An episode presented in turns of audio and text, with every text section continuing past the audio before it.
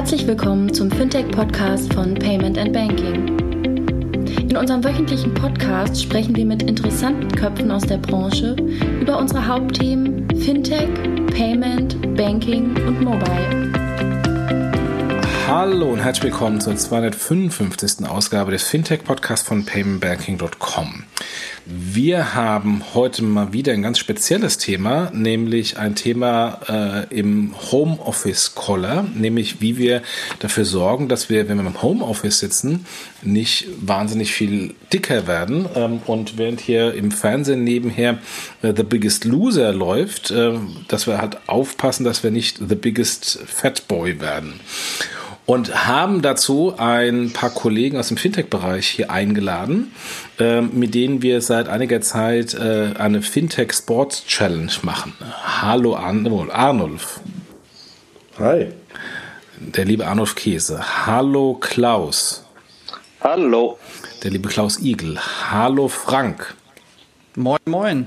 Der Frank Müller, der etwas leise ist, versucht mal ein bisschen näher ans Mikro zu gehen. Und hallo André.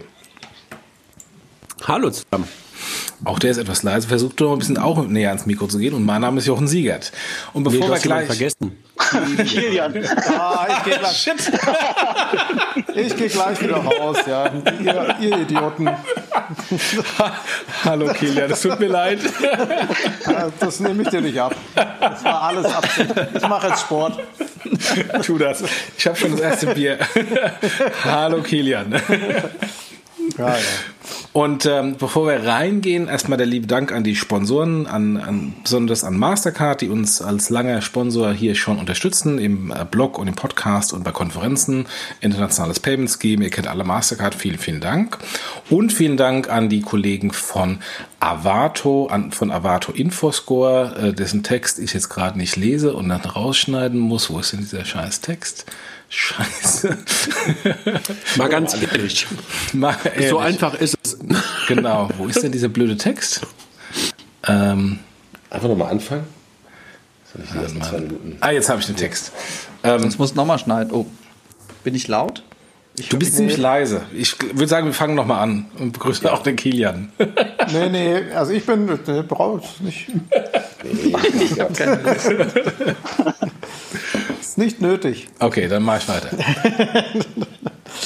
Ja, vielen Dank an Avato auch, unser weiteren Sponsor. Mal ehrlich, Finanzthemen sind kompliziert. Als Ihr zuverlässiger Partner steuern wir Sie durch die komplexe Welt des Fraud- und Riskmanagement, Payment, Financing und Forderungsmanagement, damit Sie sich auf Ihr Kerngeschäft konzentrieren können, denn das hat vollkommene Aufmerksamkeit verdient. Avato Financial Solutions, your backbone for growth. Vielen Dank, Avato. Ja, ihr Lieben, ähm, möchte einer mal, wer hat das eigentlich initiiert, äh, äh, erklären, was wir denn seit Jahren da machen und was das denn jetzt mit dem Homeoffice zu tun hat? Wer hat es initiiert? Warst du das, André, oder Frank, oder wer war das? Ich glaube, ich habe es initiiert, diese, diesen Podcast heute. Dass ich einfach in unserem Slack-Channel, den wir ja mittlerweile schon seit einiger Zeit haben, einfach gesagt habe, so, sollen wir Freitagabend mal oder sollen wir in den nächsten Tagen mal einen Podcast machen? Und da die meisten von uns ja momentan abends keine wirkliche Verabredung haben, war das super leicht, alle zusammenzubekommen. Was wir schon ein paar Mal eigentlich schon mal vorgehabt haben. Und ich glaube, wir wollten, glaube ich, schon mal einen Artikel auch darüber schreiben, was wir eigentlich machen. Ähm, und jetzt haben wir, ich glaube, alle waren schon mal im Podcast in verschiedenen Konstellationen, aber in dieser Gruppe noch nie zusammen. Und insofern war das, glaube ich, Dienstag oder sowas, dass ich ähm, fragte, ob wir nicht einfach mal einen Podcast machen sollten, ohne großen Inhalt, sondern einfach nur in dieser Runde zusammen, die sich halt ähm, sehr, sehr regelmäßig austauscht. Aber wer hat denn diese, diese Fintech Sports Challenge initiiert? Warst du das auch, André? Nee, das waren, glaube ich, ähm, das waren Klaus und, ähm, und Frank, die, glaube ich, damals damit angefangen haben. und korrekt. dann ging es, glaube ich, über die, über die Apple Watch irgendwie weiter. Aber vielleicht könnt ihr beide mal ganz kurz was dazu sagen, Klaus oder Frank.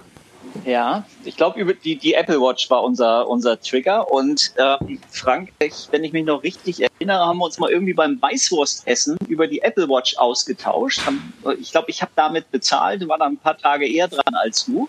Und kurze Zeit später hast du dir, glaube ich, auch die Apple Watch ähm, gekauft. Und dann haben wir uns halt regelmäßig mal ausgetauscht, was kann man mit dem Teil eigentlich noch machen. Ich habe schon relativ regelmäßig so mal Läufe, Aktivitäten etc. aufgezeichnet. Ähm, aber das ist natürlich dann so eine bessere Sache, wenn man, wenn man diese Dinge mal schwer zusammen macht, äh, sich ein bisschen motiviert. Und da kamen dann ja auch recht äh, komische Konstellationen raus. Ähm, ich erinnere mich daran, dass wir mal einen, äh, wir machen immer so Vergleiche, so sind wir gestartet und ähm, am Sonntagabend war ich ganz viele Punkte noch vor dem Frank, denke, okay, kannst die Uhr ablegen. Frank, und jetzt ergänzt du, was du dann gemacht hast, sofern du es noch in Erinnerung hast. Ja, da bin ich aus Versehen einfach noch ein paar Stufen hoch und runter gelaufen im Haus, um äh, dich, glaube ich, um 13 Kilokalorien zu schlagen. Ganz genau, ja. Ja, so ist das losgegangen und ich glaube, dann haben wir über Twitter uns mal ausgetauscht und als nächstes kamen ihr beide, Jochen und André, dann dazu, ne? Das kann sein. Also ich war relativ früh am Anfang dabei und, ähm, und dachte so, das kann ja nicht, kann ja nicht schaden, ähm, um mich mal ein bisschen ähm, von der Couch zu bringen äh, und dann ein bisschen Sport zu machen. Und der André, ähm, der macht ja sowieso schon äh, unendlich viel Sport. Und äh, ja, dann äh, dachte ich mal, gucke ich mal, wie, wie sehr ich abluse. ja, aber in der Tat war es, glaube ich, so, ne? dass, äh, dass ähm, ihr beide das losgetreten habt und ähm, dann kam, glaube ich, Jochen dazu. Ich glaube, es war in der Tat über Twitter. Und dann kam, kam ich dazu und habe dann weil ich ja ehrlich gesagt schon längere Zeit meine, meine Sportaktivitäten tracke. Und dann witzigerweise ehrlich gesagt wieder damals mal getriggert, Arnulf, über dich, wenn du dich erinnerst, als wir noch bei Starfinance waren, warst du, glaube ich, so der Erste, der damals angefangen hat, diese ganzen Sportevents ähm, in, glaube ich, wie hieß das Ding nochmal, Sport-Tracks zu, zu tracken, ne? Boah, es war auf jeden Fall keine Apple Watch oder irgendwas ähnliches. Ich glaube, es war Sport-Tracks. Ich habe seit 2004 irgendwie Aufzeichnungen oder immer noch mit GPS und ähm, versuche jetzt gerade das zweite Mal um die Welt zu laufen. Und Genau, dann haben wir halt irgendwann Kilian und, und, und Arnulf auch dazu geholt, ne? In die, in die Gruppe. Und dann ist daraus mehr oder weniger äh, eine Slack-Gruppe entstanden, die sich dann, und ähm, vielleicht Klaus, kannst du ein bisschen was dazu sagen, äh, die sich dann mittlerweile so eine wöchentlichen, äh, einer wöchentlichen, monatlichen und fast Jahreschallenge aussetzt, ne? Genau. Ähm, was wir eigentlich machen, wir haben uns alle ähm, ähm, gegenseitig hinzugefügt, dass man im Prinzip die Aktivitäten ähm, des anderen sieht. Und ähm, am Sonntagabend ist dann ähm, die Woche um und es werden alle Aktivitätskalorien mal gesammelt, gemeldet. Ich notiere die dann in so einem kleinen Google ähm, Tabellensheet und dann laufen im Hintergrund so ein paar kleinere Auswertungen und es gibt pro Woche, pro Monat, wer dann die meisten Kalorien verbraucht hat, jeweils Punkte. Und ähm, ja, das haben wir jetzt im Prinzip in der Sechser-Konstellation ähm, 2019 komplett zusammen durchgezogen. Gestartet haben wir, ähm, ja, zu, wie, wie gesagt, Frank und ich, äh, 2018, glaube ich, wann war es denn? Im Juni, glaube ich. Oder ja. Juni, genau. Mhm. Mhm. Juni, Juni haben wir es haben wir's, haben wir's richtig, genau. Ähm, und 2019 das erste komplette Jahr. Ähm, ja, äh, da gibt's dann im Prinzip dann von mir montags morgens, ähm, sofern denn die ganzen Meldungen äh, zeit- und fristgerecht eingehen, die äh, Auswertung gibt's immer so ein paar Grafiken, wer wie viel ähm, Kalorien verbraucht hat, wer die Punkte äh, bekommen hat für die Woche. Und natürlich, was dann auch immer ganz interessant äh, ist, wie entwickeln sich die Wochen, die Monatstrends. Also, dass man so ein bisschen ja, sich äh, ähm, anschauen kann, wie haben sich die Dinge entwickelt. Ist man noch auf der, auf der guten Spur oder sollte man wieder ein bisschen mehr tun?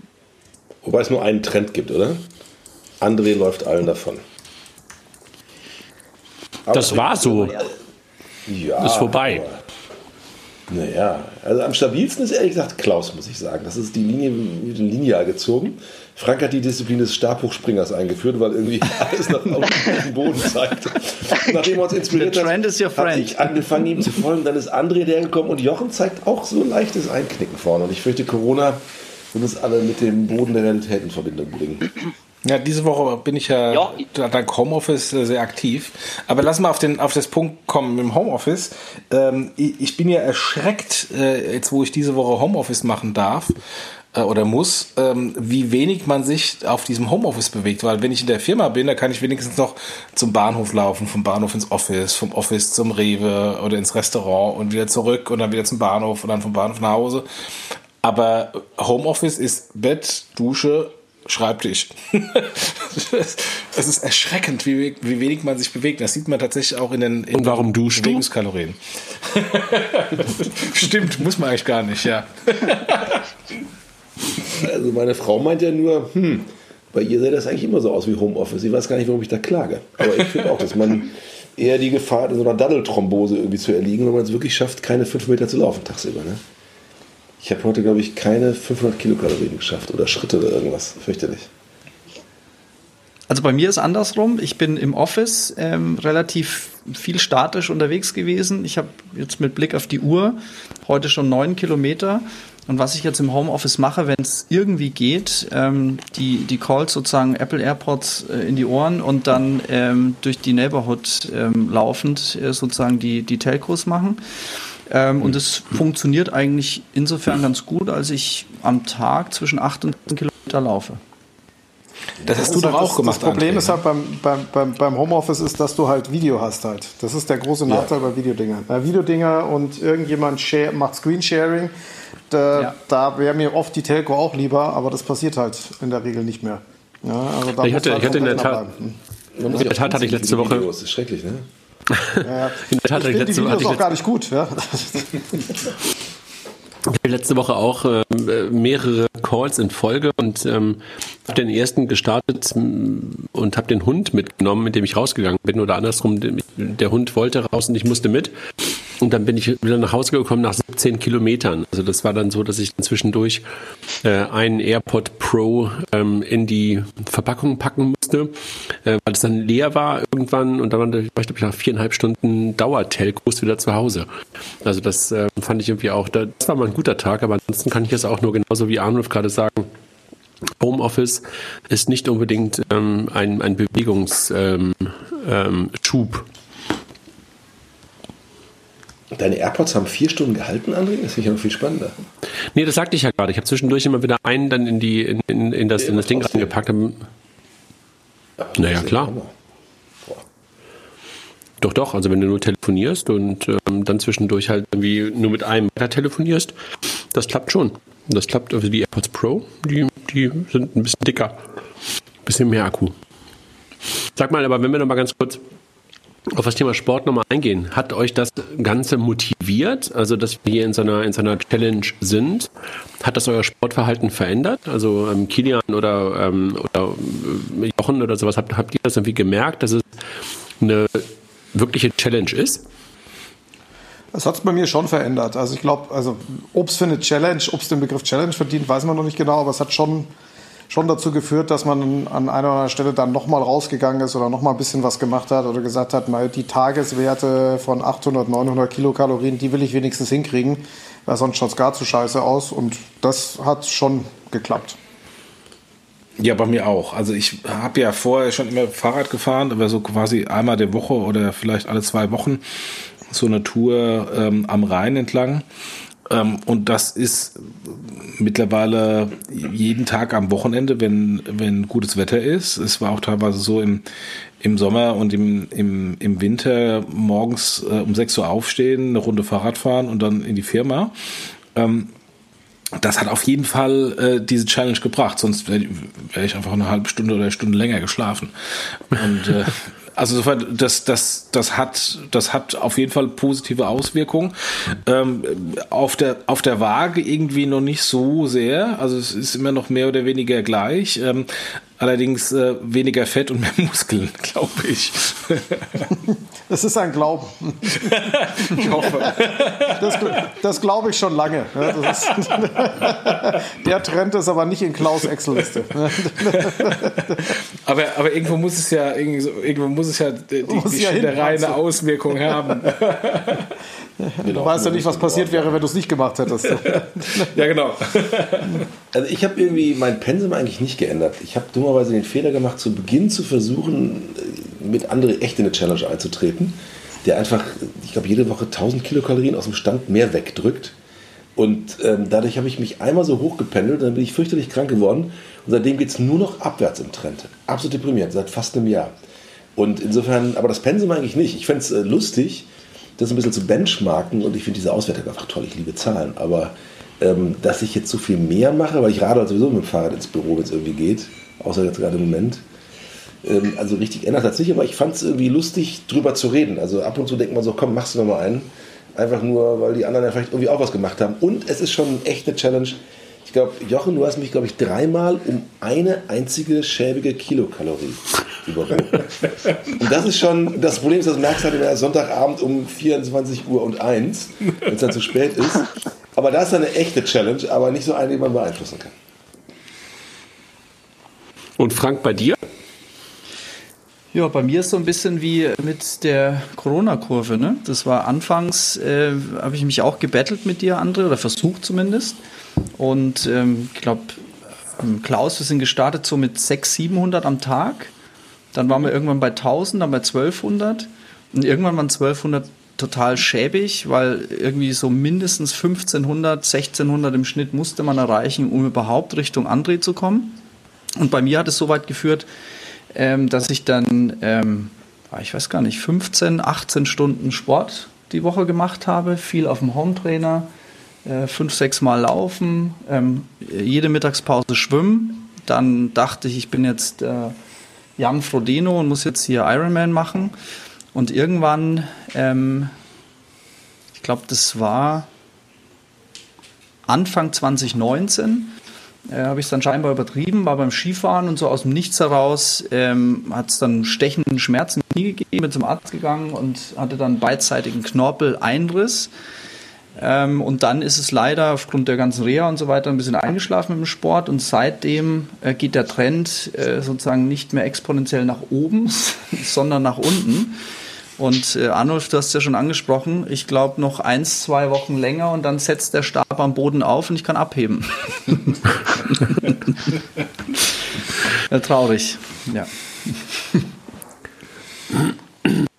Jochen, du warst gerade schon beim Thema Corona, ne? Also irgendwie so Home, Homeoffice. Ähm, hat das irgendwie für euch, Arnulf, du hast es ja gerade schon mal kurz angedeutet, dass du momentan nicht mit dem, dem Fahrrad zur Arbeit fährst. Ähm, wie ist denn das für euch momentan so in euren Homeoffices oder seid ihr im Homeoffice alle?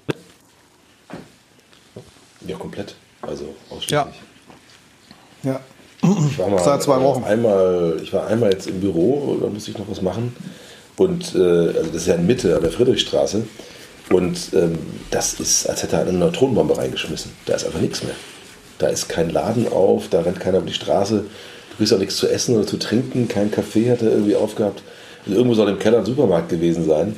Und ähm, also eine ganz, ganz komische Stimmung. So ein bisschen wie während eines, wie während eines WM-Endspiels, nur dass kein, nicht gejubelt wird, weil das Spiel zu Ende ist oder Tore geschossen werden.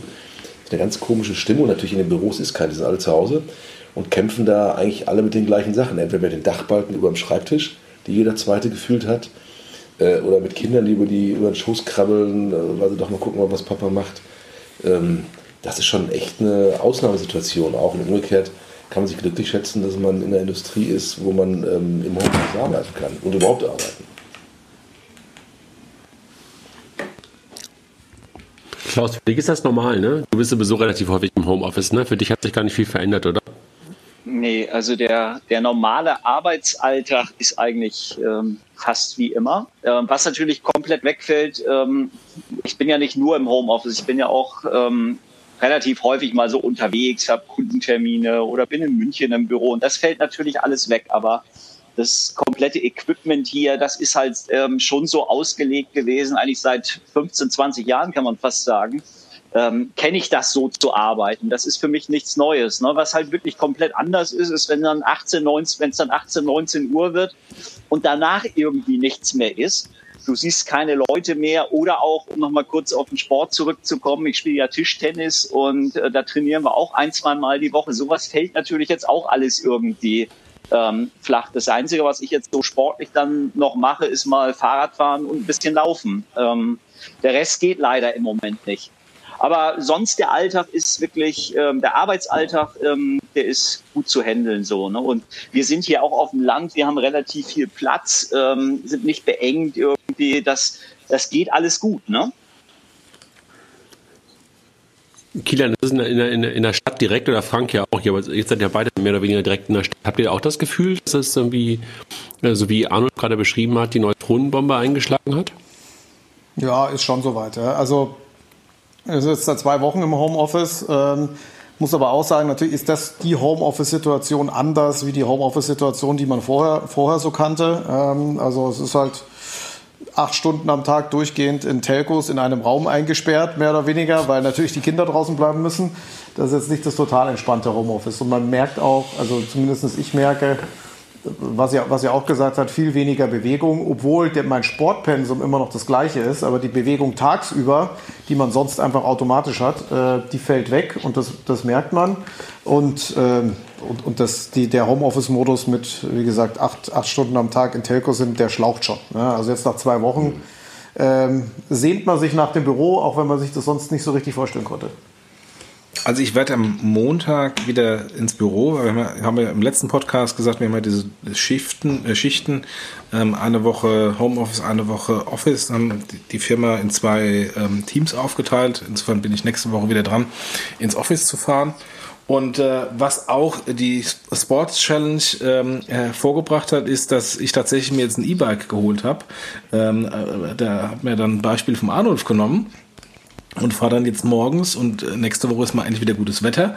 Äh, fahre dann morgens zum, äh, zum Bahnhof mit dem äh, E-Bike. Das sind dann äh, 20 Kilometer One Way und abends zurück, äh, was dann nochmal on top äh, Sport Challenge äh, ähm, äh, Effekte hat. Und äh, ja, mal schauen, mal schauen, wie das nächste Woche wird. Dann, dann wissen wir ja alle, sozusagen, wer nachher, wer nächste Woche die Wochen, den Wochengewinner stellen wird. Also, sofern mir nicht wie das gleiche passiert wie beim ersten Versuch, als ich zum Bahnhof fahren wollte, da bin ich gerade vier Kilometer weit gekommen und dann mit Platten hängen geblieben und habe dann nach Hause geschoben und wäre doch wieder im Auto gefahren.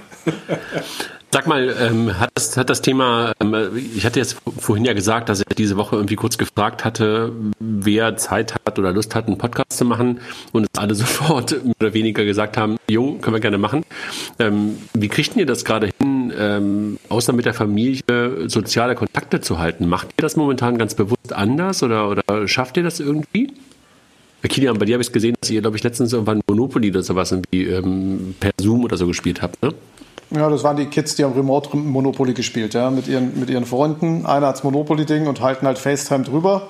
Und jeder muss dem anderen vertrauen. Wir haben auch letzte Woche mal, wir haben einen regelmäßigen Kneipenabend mit, äh, mit Freunden, oft am Freitag, den haben wir remote gemacht. Das war mal ganz lustig. Äh, ehrlicherweise war es heute so, boah, macht man es jetzt nochmal? Und da war halt so die Motivation überschaubar. Ne? Also es ist nicht so einfach. ja?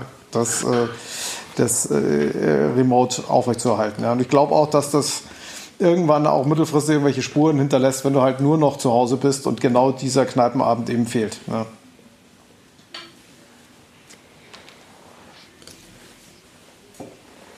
Für alle anderen gleich. Also, was, was, was haben wir auch ich gemacht? Ich habe vier Kinder, also äh, da ist sowieso immer total äh, tralala es ist eher so, dass man mal andere Leute kennenlernen wollte. Ich habe beim Spazierengehen mal irgendwie über einen Zaun gucken oder sowas. Die, die, die Kinder im Kindergarten meiner Tochter, die haben sich jetzt alle über WhatsApp Videos geschickt und ihre Freunde begrüßt und dann zum Müllsammeln im Wald verabredet mit gehörigem Abstand.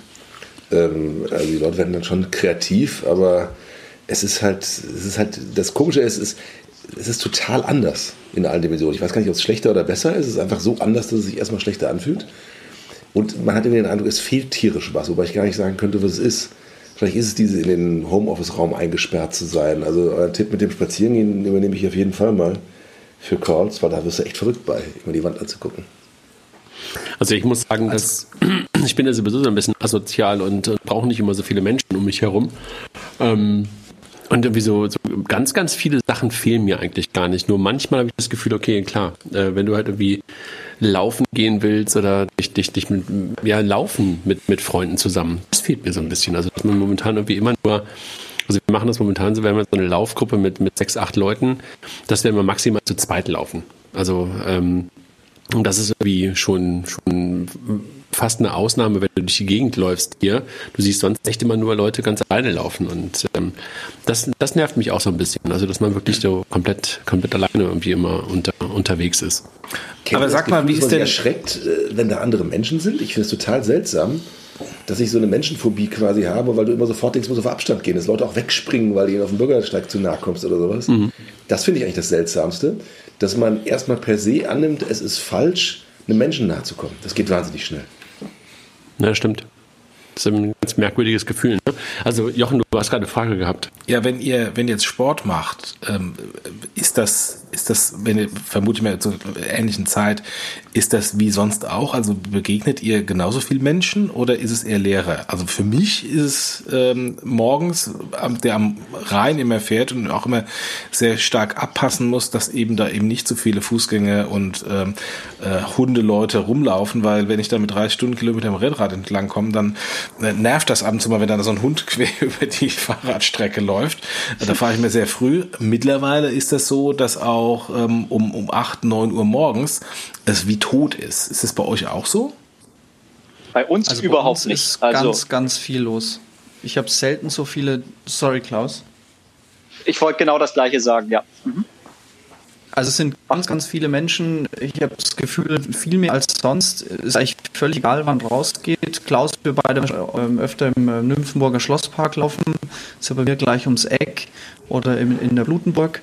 Und es sind unglaublich viele Menschen draußen, die, die äh, sich sportlich betätigen, entweder äh, walken oder joggen, ähm, alle mit Abstand. Arnulf, ich habe auch festgestellt, es ist tatsächlich dieses, dieses Ausweichen, äh, auch schon so ein bisschen dieses pikiert sein, wenn einer irgendwie in der Mitte des Weges läuft, dass man dann irgendwie noch weiter ausweicht. Das ist ein ganz komisches, so beklemmendes Gefühl. Es ist irgendwie, es fühlt sich alles an wie sonst, ähm, nur irgendwie ist es anders.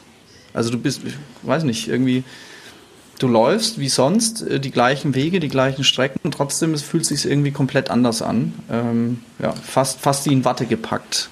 Ganz, ganz merkwürdiges Gefühl. Ich glaube, was, was, was ich gemerkt habe, und also man kann bestätigen, es laufen sehr, sehr viele. Ich glaube, ein Grund dafür ist auch, dass die anderen Alternativen fehlen. Also viele, die halt irgendwelche Mannschaftssportarten gemacht haben und abends zum Fußballspielen gegangen sind oder was auch immer, das passiert halt nicht mehr. Und die Leute wollen halt trotzdem Sport machen und die, das Einzige, was irgendwie so Common Sense zu sein scheint, was man in Anführungsstrichen noch machen darf, ist halt Laufen. Und damit Radfahren. Ist halt an der Isar die Leute. Ja, genau, Laufen und Radfahren. Und damit ist da halt überproportional viel los. Ja. Sag mal, ist euch Genau, aufgefallen, dass einen viel mehr Leute grüßen? Also die, Ja. die beobachten, also man beobachtet sich alle. Also ich habe mal letztens, als es so kalt war, habe ich ähm, so, so ein so eine, so eine Gesichts-, so eine Halswärmer irgendwie mir über den Mund hochgezogen und wurde angeguckt, als würde ich irgendwie mit Corona durch die Gegend rennen und husten. Also das auf der negativen Seite, auf der positiven Seite, dass ein jeder einzelne Jogger tief in die Augen guckt und total freundlich grüßt, wo sonst immer so Ja. eine Sportleranonymität herrscht. Ähm, Also insofern ist es wirklich in allen Dimensionen anders. Also man läuft komplett alleine, man beobachtet sein Umfeld, ob einem nicht einer zu kurz kommt, Menschen grüßen, einen die man überhaupt nicht kennt. Ähm, wirklich seltsam. Aber es wird, glaube ich, mehr draußen gemacht, aber ich meine nicht, dass mehr Sport draußen ist. Man sieht halt nur noch die Sportler draußen. Also ich finde, in den Stoßzeiten ähm, ist es bei uns auch voller. Also so in den, in den Wäldern vor allen Dingen. Das merke ich schon. Also wenn du so nachmittags um vier oder sowas auch am Wochenende bei uns durch den, durch den kleinen Wald durchgehst, dann ist es da auch voller als normalerweise. Weil die Spielplätze natürlich auch zu sind und dann ähm, Eltern mit ihren Kindern durch den Wald durchfahren und äh, nahezu jeder mit dem Hund draußen ist. Aber in den Randzeiten ist es unglaublich leer. Also wenn du morgens um, um sechs oder um sieben oder abends nach 19 Uhr rausgehst, dann fühlt es sich bei uns auch an wie wirklich ausgestorben. Also das ist wirklich total der Hammer. Dann ist niemand mehr draußen, du hast nahezu kein Auto mehr. Das ist teilweise schon ein bisschen scary. Also das äh, fühlt sich in der Woche immer so an wie eigentlich, keine Ahnung, wie ersten, ersten Weihnachten ähm, morgens um acht oder sowas. Das, das merke ich halt auch. Aber das Thema Grüßen, das finde ich ganz lustig. Ich hatte bisher das Gefühl, dass das gar nicht so ist, aber ich mache das witzigerweise gerade auch, dass ich irgendwie auch viel mehr Leute irgendwie auch grüße und dann grüßen sie auch zurück. Also das merke ich auch. Also dass ich selber gegrüßt worden bin, so viel, viel mehr ist mir nicht aufgefallen. Aber the other way around, das habe ich gerade auch, weil ich irgendwie auch das Bedürfnis habe, den Menschen, denen ich gerade draußen begegne, auch Hallo sagen zu wollen. Wobei, äh, jetzt weiß nicht, André, die Rennradfahrer, die grüßen sich ja immer Das stimmt. untereinander. Ähm, Das stimmt. Mittlerweile ist so, dass, äh, weil ich jetzt im Moment nicht mit dem Rennrad fahre, sondern mit so einem Crossbike, dass ich auch gegrüßt werde. Und das war, also vom Fahrrad her, ähm, hat mich gewundert, äh, dass jetzt die Fahrradfahrer sich wohl generell grüßen. Das weiß ich nicht. Also, aber in der Tat, die Rennradfahrer äh, grüßen sich ja wirklich in der Tat immer untereinander. Also, das ist, äh, das ist in der Tat so. Das stimmt. Das stimmt. Sag mal, wenn ihr, wenn ihr so kurz über Sport ist gesprochen, die meisten von uns haben ja auch alle, ne? alle haben Kinder. Ähm, was hat denn sich da bei euch verändert? Also machen die andere Dinge als zuvor? Müssen sie ja wahrscheinlich, ne? weil sie auch zu Hause irgendwie meistens abhängen. Ja, Homeschooling zum Beispiel. Endlich mal gehen sie in die Schule. Also wir hatten eine coole Erfahrung diese Woche gemacht, weil es ist ja einigermaßen schwierig, sozusagen das Kind bei Laune zu halten. Äh, jetzt gibt es ja Netflix und Disney Plus, aber äh, sagen wir nach einer Stunde ist ja dann auch mal gut. Und du musst ja irgendwie das Kind beschäftigen, musst aber auch arbeiten. Und ähm, was wir es erstmal versucht haben, was wirklich hervorragend geklappt hat, war ein virtuelles Playdate. Ähm, da hat Philipp eben mit seinem besten Kumpel, ähm, beide mit iPad oder iPhone äh, über FaceTime, ähm, ein Playdate gemacht. Ähm, Philipp war allein im Zimmer und die haben da zwei Stunden am, am, am Stück gespielt. Das Zimmer sah auch aus wie ein echtes Playdate, also völliges Chaos danach. Aber wir konnten wirklich. Also nicht virtuell gespielt, sondern die haben mit Spielzeug gespielt, ja? Ja, genau. Die haben sich gegenseitig die Spielsachen gezeigt, haben Lego gespielt und ähm, teilweise natürlich auch mal gelauscht und haben sich unterhalten, wie sie ganz normal im, im, im Zimmer face-to-face -face sitzen würden. Und ähm, da haben wir jetzt einfach für nächste Woche auch schon wieder drei Play äh, Playdates ausgemacht, damit man einfach auch mal zwei Stunden am Stück ähm, äh, arbeiten kann. Das hat sehr gut funktioniert. Also meine Kinder sind ja, das habe ich ja im letzten Podcast schon gesagt, sind ja ähm, im, im, normalen Schulbetrieb von morgens äh, 8.45 Uhr bis 15.30 Uhr äh, machen die äh, Zoom-Videokonferencing mit äh, mit ihrer Lehrerin und den Klassenschülern ähm, für so eine Viertelstunde, 20 Minuten und dann machen sie Aus, Hausaufgaben oder Aufgaben der Stunde, die sie dann wieder zurück an die Lehrerin schicken. Deswegen, das ist eine ganz normale Beschulung. Äh, in den Pausen, äh, die es dann natürlich auch gibt, gehen sie raus in den Garten und wir haben, eine, äh, also meine Frau hat eine tolle, äh, tolle Entdeckung gemacht, die wir gekauft haben. Das kann ich nur jedem empfehlen. Das ist so eine, so eine Sportmatte, aber die nicht klassisch diese blaue Matte ist, die wir immer früher hatten in der Sporthalle, sondern äh, die aufgeblasen ist. Also mhm. quasi eine, eine, Mischung aus einer Sportmatte und einer Luftmatratze. So was haben wir auch. Und äh, sehr lange, also irgendwie so vier Meter oder so lang. Und, ähm, und da machen die irgendwelche Übungen drauf und das ist im Moment äh, das Beste satt geschnitten Brot. Da sind die ständig drauf und machen da Putzelbäume und äh, Ratschläge und was auch immer. Ähm, und äh, das sind die draußen auf dieser Matte und auf der Schaukel und, äh, und verbringen die Zeit im Garten und dann gehen sie auch wieder zurück und machen dann weiter ihre Schule. Insofern, das, das läuft eigentlich ganz gut und äh, die gehen eigentlich auch gar nicht mehr vor die, vor die Tür, und äh, Ballett, habe ich ja auch schon gesagt, gehen, machen sie auch über Zoom im Haus. Von daher pff, eigentlich okay.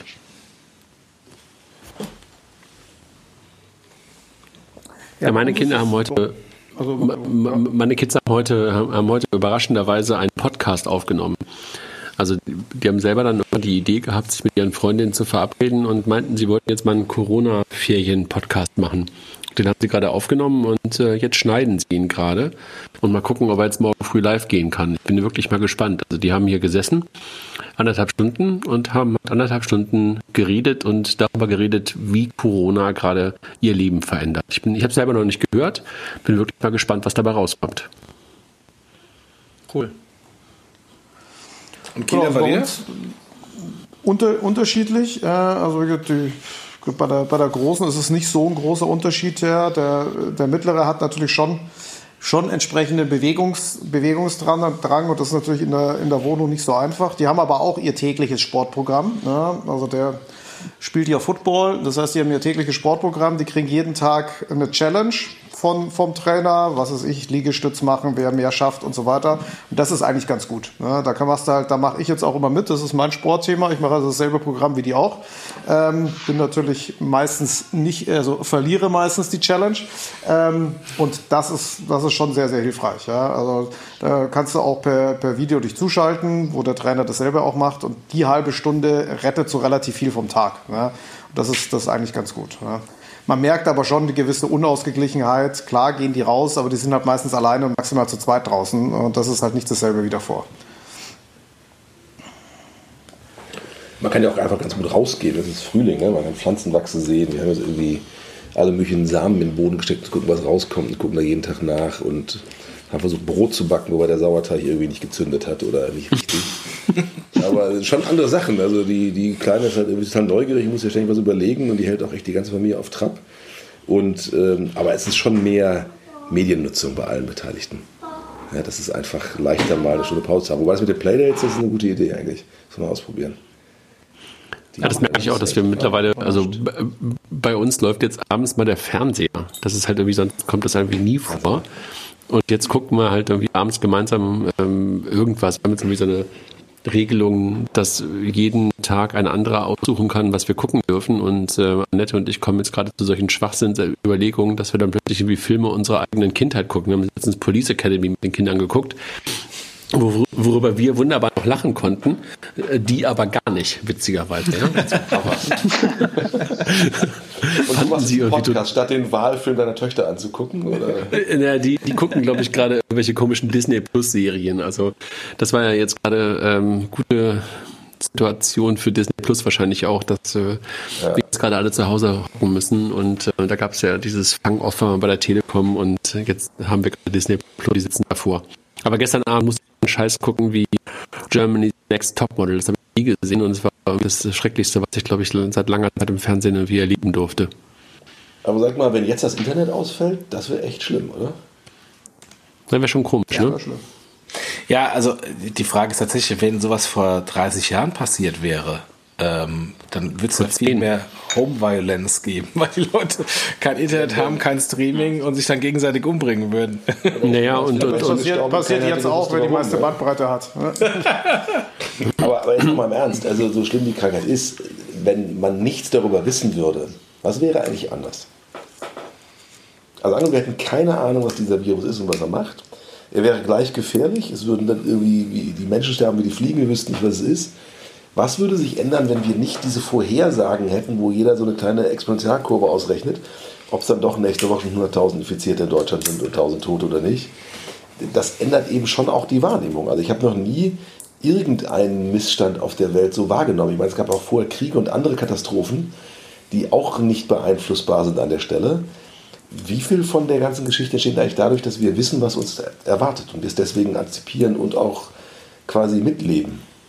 Naja, alles. Also wenn du es nicht wüsstest, würdest du ein normales Leben weiterführen und dann würdest du einfach damit, dann würdest du in deinem Umfeld ähm, das ja nur sehen können. Also das, das Ganze spielt ja, ist ja nur deshalb so relevant, weil wir halt diese Vernetzung und diese Globalität haben. Wenn du die nicht hättest und auch nicht wüsstest, was in Italien in, in dieser Form passiert wäre, und das wüsstest du ja nicht, wenn du von all dem nichts wüsstest, also, also ganz viele Konjunktive, äh, dann würden wir ganz normal weiterleben und würden uns möglicherweise wundern darüber, warum wir plötzlich irgendwie ein paar Menschen um uns herum verlieren. Aber ansonsten ähm, würden wir wahrscheinlich ganz anders damit umgehen und einfach unser normales Leben weiterführen.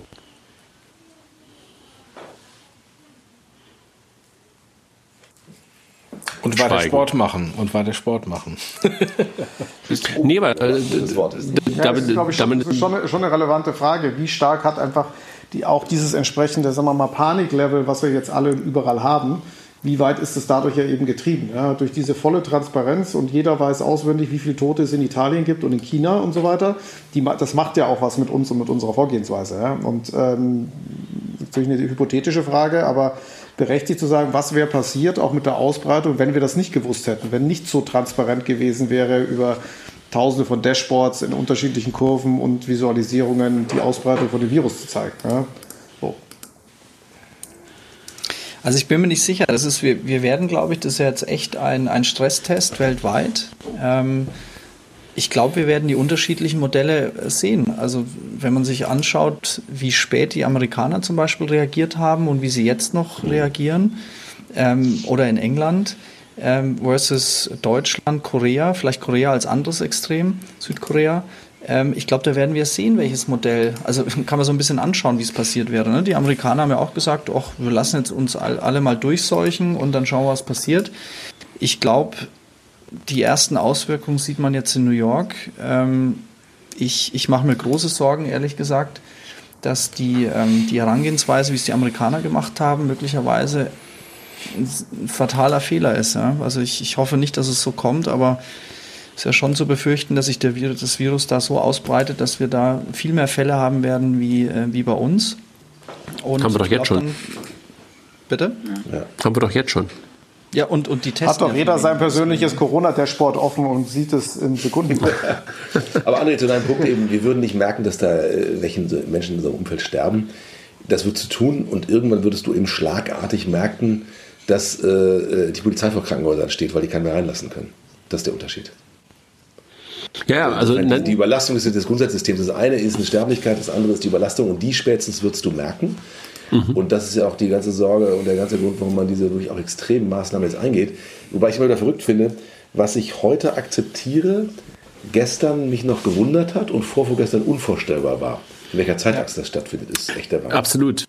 Und, und der Begriff der Alternativlosigkeit ist halt ein bisschen inflationär, ne? der macht mir halt Angst. Ja, und mich stört auch tierisch, dass das irgend so ein Viech ist, was nicht mal ein Bewusstsein hat, was uns hier total lahmlegt. Das wir vorstellen, so ein paar Eiweißketten, die bewusstseinslos irgendwie den ganzen Planeten auf links drehen. Das ist schon echt der Hammer, oder? Das ist ja, also wir, sind ja gewohnt, uns irgendwie mit Feinden und Gefahren und Bedrohungen auseinandersetzen, die irgendwie eine Beeinflussbarkeit haben. Also gar nicht um Alternativlosigkeit, sondern es ist ja absolut nichts, was daran rüttelbar ist. Es gibt diesen Virus, Punkt. Nee, Alternativlosigkeit macht ja nicht eher die ähm, das, was du gerade sagst, dass man sich am Tag davor nicht vorstellen könnte, was, was, am jetzigen Tag passiert. Und das wird ja ganz oft mit Alternativlosigkeit begründet, dass wir nichts anderes tun können als das A, B, C oder was auch immer ähm, bei, dem, bei, dem, bei dem Virus selber. Da hat, glaube ich, ähm, der Drosten ganz am Anfang ja schon mal gesagt, also dieser Virologe, den er wahrscheinlich mittlerweile fast ganz Deutschland kennt, ähm, dass es sich ja eigentlich anfühlt oder dass es ähm, so etwas ist wie eine Naturkatastrophe in Zeitlupe.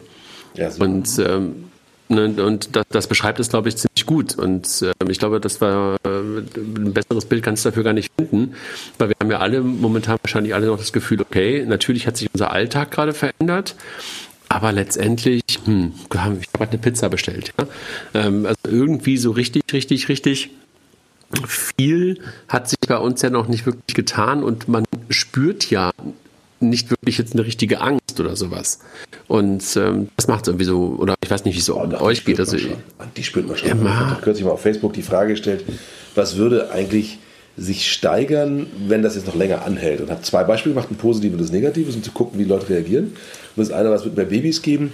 Und das zweite war, glaube ich, es wird mehr Scheidungen geben. Und dann, was glaubt ihr? Und dann waren die ersten 20 Einträge waren ausschließlich Horrorszenarien. Und dann meinte ich, kommt Leute, ihr könnt auch an was Positives denken. Und ich habe nur positiv geschrieben und auf einmal waren auch ganz viele Sachen dabei, mehr mit den Kindern spielen und Zeit mit der Familie. Aber die Grundreaktion ist doch erstmal depressiv. Ja, aber also Angst, das ist ein Unterschied. Und kommt auf, es wird schlechter. Aber ich meine eher das Thema Angst. Habt ihr wirklich Angst vor dem Virus als solches oder habt ihr Angst vor den. Folgen dessen, was gerade mit uns tut? Ich habe Angst vor, Unterschied. Den, vor den Sachen, die wir, mit, die wir mit uns tun, um zu vermeiden, dass das Virus was mit uns ja. tut. Das machen ja. mal die meisten sagen. Und den Angst, die Angst spürst du schon. Also auf die, die Angst spürst ja. du auf der, auf der Straße. Das sind ganz komische Stimmungen. Leute, die mit Masken, die entgegenkommen, das spürst du schon. Das ist wirklich. Da, das, das, ist, glaube ich, der Unterschied zwischen Stadt, zwischen, zwischen Stadt und ländlichem Leben, ehrlich gesagt. Also das äh, ist, glaube ich, echt immer ein riesengroßer Unterschied, kann ich mir vorstellen.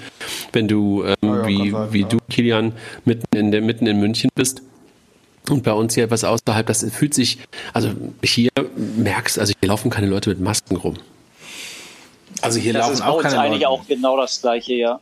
Also wo, du, wo du hier wirklich die Angst merkst, das ist so bei den, hier auf dem Dorf, da kennt man sich ja. Und wenn du dann irgendwie so Restaurantinhaber, Einz, äh, Inhaber von so kleineren Geschäften hast, die haben, glaube ich, weniger Angst vor dem, vor dem Virus an sich als vor dem, wie es jetzt irgendwie äh, im nächsten Monat weitergeht. Und die beten eigentlich nur, dass ähm, diese Sperren und ähm, bald aufgehoben werden und der Alltag möglichst schnell zurückkommt. Ähm, das ist das, was denen hier so durch den, durch den Kopf geht. Und ich glaube, wir sind da alle noch in, rein arbeitsmäßig sind wir alle in einer ziemlich komfortablen ähm, Situation. Wir sind alle irgendwie ähm, digital unterwegs. Ähm, die Geschäfte laufen irgendwie so weiter wie, wie bisher. Und ähm, ich glaube, bei uns ist die Angstlage dann eine andere.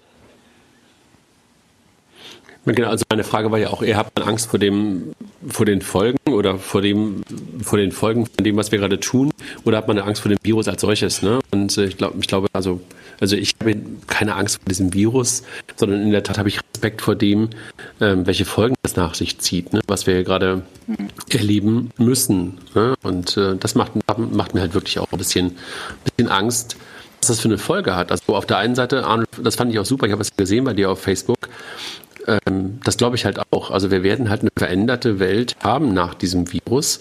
Und ich glaube, dass da auch durchaus gute Sachen bei rauskommen werden. Ich weiß noch nicht welche, ähm, aber in der Tat verhalten wir uns ja gerade anders. Und dadurch verändern sich ja auch ähm, Behaviors, ne? Wenn man sieht doch auch, dass Dinge, die eigentlich undenkbar waren, die gehen alle jetzt, äh, weil sie müssen. Und ich denke und hoffe, dass sich da einiges in die nächste Zeit mit rüber retten wird. Also meine größte Hoffnung ist ja, dass, dass gerade wir Deutschen uns durch diesen erzwungenen Veränderungsdruck von außen, ähm, wir im Moment eine Change-Bereitschaft zeigen, die ist äh, absolut unfassbar. Und ja. äh, wir, wir, sind ja dafür bekannt äh, international, dass wir wirklich alles wissen und dann, um dann doch nicht zu handeln. Ja? Ähm, und ähm, ich bin gestern einmal, weil ich echt einen Rappel gekriegt habe, einmal um Block gelaufen und habe mir dann Getränke geholt in so einem kleinen Laden und war dann noch beim Bäcker. Und in jedem Laden, wo ich war, da habe ich noch drei Orangen gekauft bei so einem Obsthändler.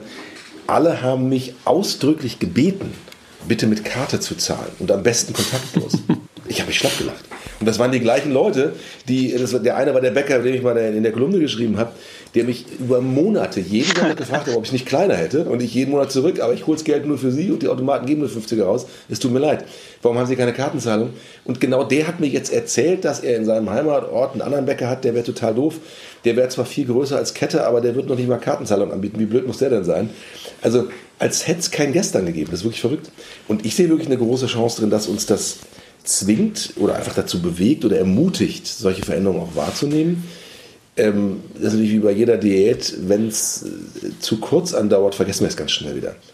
Also ich glaube, es wird so eine, wenn wir in einem Monat nichts mehr von merken müssten, wird sich keiner daran erinnern. Wenn es sechs Monate andauert, was schlimm wäre, dann wird das schon Spuren hinterlassen, sowohl Wirtschaft als auch Verhalten äh, und auch bei jedem Einzelnen. Und wenn es noch länger dauert, dann, dann wird es einfach die Welt, die wir so kennen, ähm, sehr stark auf den Kopf stellen. Also ich weiß nicht, ob wir die dann noch so wiedererkennen. Wir werden uns dann gewöhnen, also wir gewöhnen uns jetzt auch unheimlich dran. Also was, was heute normal ist, das war letzte Woche nicht vorstellbar. Und ähm, jetzt extrapoliert das mal. Was würden wir, jetzt mal rückblickend, was würden wir in drei Monaten sagen, was da normal ist, was wir uns heute nicht vorstellen können? Ja, das ist ja gerade genauso exponentiell wie der Virus selber. Also die Veränderung, die wir gerade erleben, ist doch, hat auch fast eine exponentielle Kurve. Ja, nur was kann denn noch kommen? Ja. Jetzt haben wir uns an die, an die Ausgangssperre rangerobbt. Ne? Ähm, jetzt haben wir eine Kontaktsperre. Jetzt kannst du noch die Ausgangssperre machen und dann? Kannst du naja, ich glaube, dass machen und dann. Genau, also ich, ich, glaube, ich glaube, dass das eines der nächsten Themen sein wird, über das wir wahrscheinlich momentan noch sagen, unvorstellbar. Aber das Thema Data Sharing und Data Nutzung ähm, und damit halt auch Isolation von Leuten, das wird, glaube ich, schon eine Diskussion werden, je nachdem, wie heftig halt dieser Virus sich wirklich noch ausbreitet. Das also, wird, äh, glaube ich, auf jeden Fall. Keine Woche, André, und das wird normal sein. Wenn ihr, wenn äh, Arno, wenn du mal zurückdenkst, ähm, als wir noch bei PayPal waren, hatten wir dieses Foursquare, wo wir zum Spaß gesagt haben, ich bin jetzt hier und hier in dem Restaurant und dem Office und ich bin Mayor von diesem Office. Was in, äh, in China jetzt passiert ist, dass die Leute, wenn sie rausgehen, im Restaurant sich einchecken und sagen, ich bin jetzt in diesem Restaurant, nicht weil sie da irgendwie ein Badge bekommen, sondern weil es wegen Corona so ist, dass wenn da irgendein Fall ist, dass dann die Bewegungskette nachvollziehbar ist ist Für die ist das schon normal. Jetzt ist natürlich sind die Chinesen ähm, etwas anders als wir, ähm, auch mit, ähm, mit dem Gruppenzwang und mit dem Datensharing, aber das ähm, ist dann eventuell die nächste, Ausgang, äh, nächste Ausbaustufe, vor allem wenn wir wieder mal versuchen, hier eine Normalität reinzubringen, äh, dass wir dann irgendwann auch in Restaurants gehen und wenn dann vielleicht irgendwann auffällt, dass dann da doch wieder ein Corona-Positivfall ähm, äh, ist, dass man dann zumindest alle die, die in dem Restaurant gleichzeitig waren, dann auch nochmal kurzfristig isoliert. Ne, und, und ehrlich gesagt, wir haben ja gar keine andere Wahl, auch wenn es das überhaupt nicht gefällt. Aber guck mal, wir müssen, damit wir eine Grundimmunität haben, diese Herdenimmunität, müssen sich 60 Millionen Deutsche infiziert haben und irgendwie überlebt haben. So. Wir sind im Moment bei 40.000. Ja, das wird auch in Wellen gehen, auch in China. Das heißt, wir werden ja lernen. Wir sind bei 40.000 Getesteten, ne? Äh, getesteten, okay. Entschuldigung, ja. Ähm, aber das ist ja noch ewig hin, bis das ein paar Millionen sind. Und wenn wir das aussteuern wollen, dass das System nicht zusammenbricht, wird es immer wieder diese Schübe geben, die im Moment auch die, die ganzen äh, Virologen da so erzählen. Und diese Schübe werden wir kontrollieren müssen. Und da wird es irgendwann darum gehen, wie kannst du es effizient kontrollieren, weil du willst an der Grenze deiner Systemauslastung versuchen, die Leute möglichst gut infizieren zu lassen, weil es der einzige Schutz. Du kannst nicht, solange es keinen Impfstoff gibt, das wäre natürlich die Superlösung, aber lass mal vorausgehen, dass die vielleicht nicht kommt, gibt es keine Möglichkeit, sich davor zu schützen, außer dass wir alle schon mal hatten. Und dann ist es eine reine Frage der Zeit und dann ist es eine reine Frage der, vielleicht willst du mit deiner Urlaubsplanung kombinieren, dass du dich lieber vorher nochmal ansteckst oder hinterher oder sowas. Du wirst wissen wollen, wo das ist. Also es wird auch ein Rating geben, dass in Restaurants, wo schon mal einer infiziert war, vielleicht mal zwei Wochen lang auch keiner mehr hingehen will. Ich hätte eher Sorge darum, dass, dass du nicht abschätzen kannst, was passiert denn mit dir, wenn du heute registriert warst und du hattest einen Kontakt mit einem Superspreader und ähm, morgen kommen sie auf dich zurück und zwischendurch ist ein halbes Jahr gegangen mit extremen Maßnahmen zwischendrin. Mir macht nicht Sorgen, was die nächste Woche feststellen nach so einer Identifikation, sondern was die in einem halben Jahr damit feststellen. Weil vielleicht kommt ja auch raus, dass es nicht heilbar ist. Dann hast du einfach komplett Pech gehabt. Mhm. Äh, dann ziehen sie irgendwie einen Zaun durchs Land durch oder sowas. Also das, das ist äh, also keine, insofern, das, ist ja, das ist ja alles nicht besonders optimistisch. Aber der Punkt ist, wie gehen wir mit absolutem Unwissen um? Wir kombinieren alles, was uns einfällt, an negativen Konsequenzen. Und dann kommt irgendwie raus, es ist ein ewig langer Virus, der nicht für eine Immunisierung des Trägers sorgt, ähm, der eine hohe Sterblichkeit hat und der in Wellen durchs Land laufen muss, um alle zu erreichen. Wobei, wenn er nicht immunisiert ist, ist es auch egal. Dann äh, ist es eine Dauerkrise. Aber jetzt haben wir gerade die absolute Schwarz oder die ganze Schwarzsicht. Wenn wir mal auf die andere Seite gucken, was kann denn möglicherweise was Positives sein, was wir daraus mitnehmen? Also auch aus diesem Shutdown möglicherweise jetzt. Also habt ihr irgendwas, wo ihr sagt, hat mich total positiv überrascht und angenehm überrascht. Ich glaube, wie wir, dass manche Sachen jetzt halt Normalität werden. Also ich finde viele Digitalisierungsthemen, also Arnold hat es mit Kontaktloszahlen gesagt, aber auch äh, also das Homeoffice-Thema wird normal sein, Videokonferenzen werden normal sein, Remote-Arbeiten wird normaler werden. Also das, das ist halt nicht, vielleicht nicht für uns, die wir das schon kennen, aber in viele Branchen wird es normal sein ich glaube auch, das bewusstere Umgehen mit manchen Sachen äh, wird wieder, also es werden andere Sachen wieder wichtig werden, äh, also Gesundheitsthema und sowas. Also es gibt schon jede Menge positive Themen, die man da mitnehmen kann, neben der äh, natürlich Gefahr der Ungewissheit, äh, wo man nicht weiß, was passiert damit. Ne? Also ich, ich bin da eher positiv. Ich glaube auch eher an das da gibt es ja auch jetzt viele Theorien an das wirtschaftliche Faust-Szenario. Man sagt, okay, das wird jetzt mal kurzfristig sehr heftig werden, aber eher kurzfristig und sehr heftig als wie langfristig und so und so mittel. Und da kannst du eigentlich ähm, alte Theorie auch gestärkt wieder daraus hervorgehen, ne? wenn man die nächsten paar Monate da einigermaßen verstanden hat. Umweltschutz. Was glaubt ihr? Umweltschutz? Was wir gerade für die Umwelt tun, ist ein Hammer. Da können wir mhm. noch zehn Jahre jeden Freitag ein Demo für machen. Also Flugverkehr komplett eingestellt, äh, Massentourismus, Ferntourismus. Das ist ja nicht gut, aber das ist absolut großartig. Ich glaube, wir werden nächstes Jahr Kurven sehen, da fallen wir hinten vom Stuhl, was das für das Klima und die Umwelt getan hat in dieser Zwangspause des CO2-Ausstoßes. In China sehen wir es schon, da kursieren schon diese Bilder mhm. mit Vorjahr und dieses Jahr. Ich glaube, Umweltschutz ist der größte äh, Profiteur dieser Geschichte. Wir schaffen die Klimaziele in Deutschland, ne? nach ersten Berechnungen ähm, was vorher nicht möglich gewesen ist. Echt? Und ja.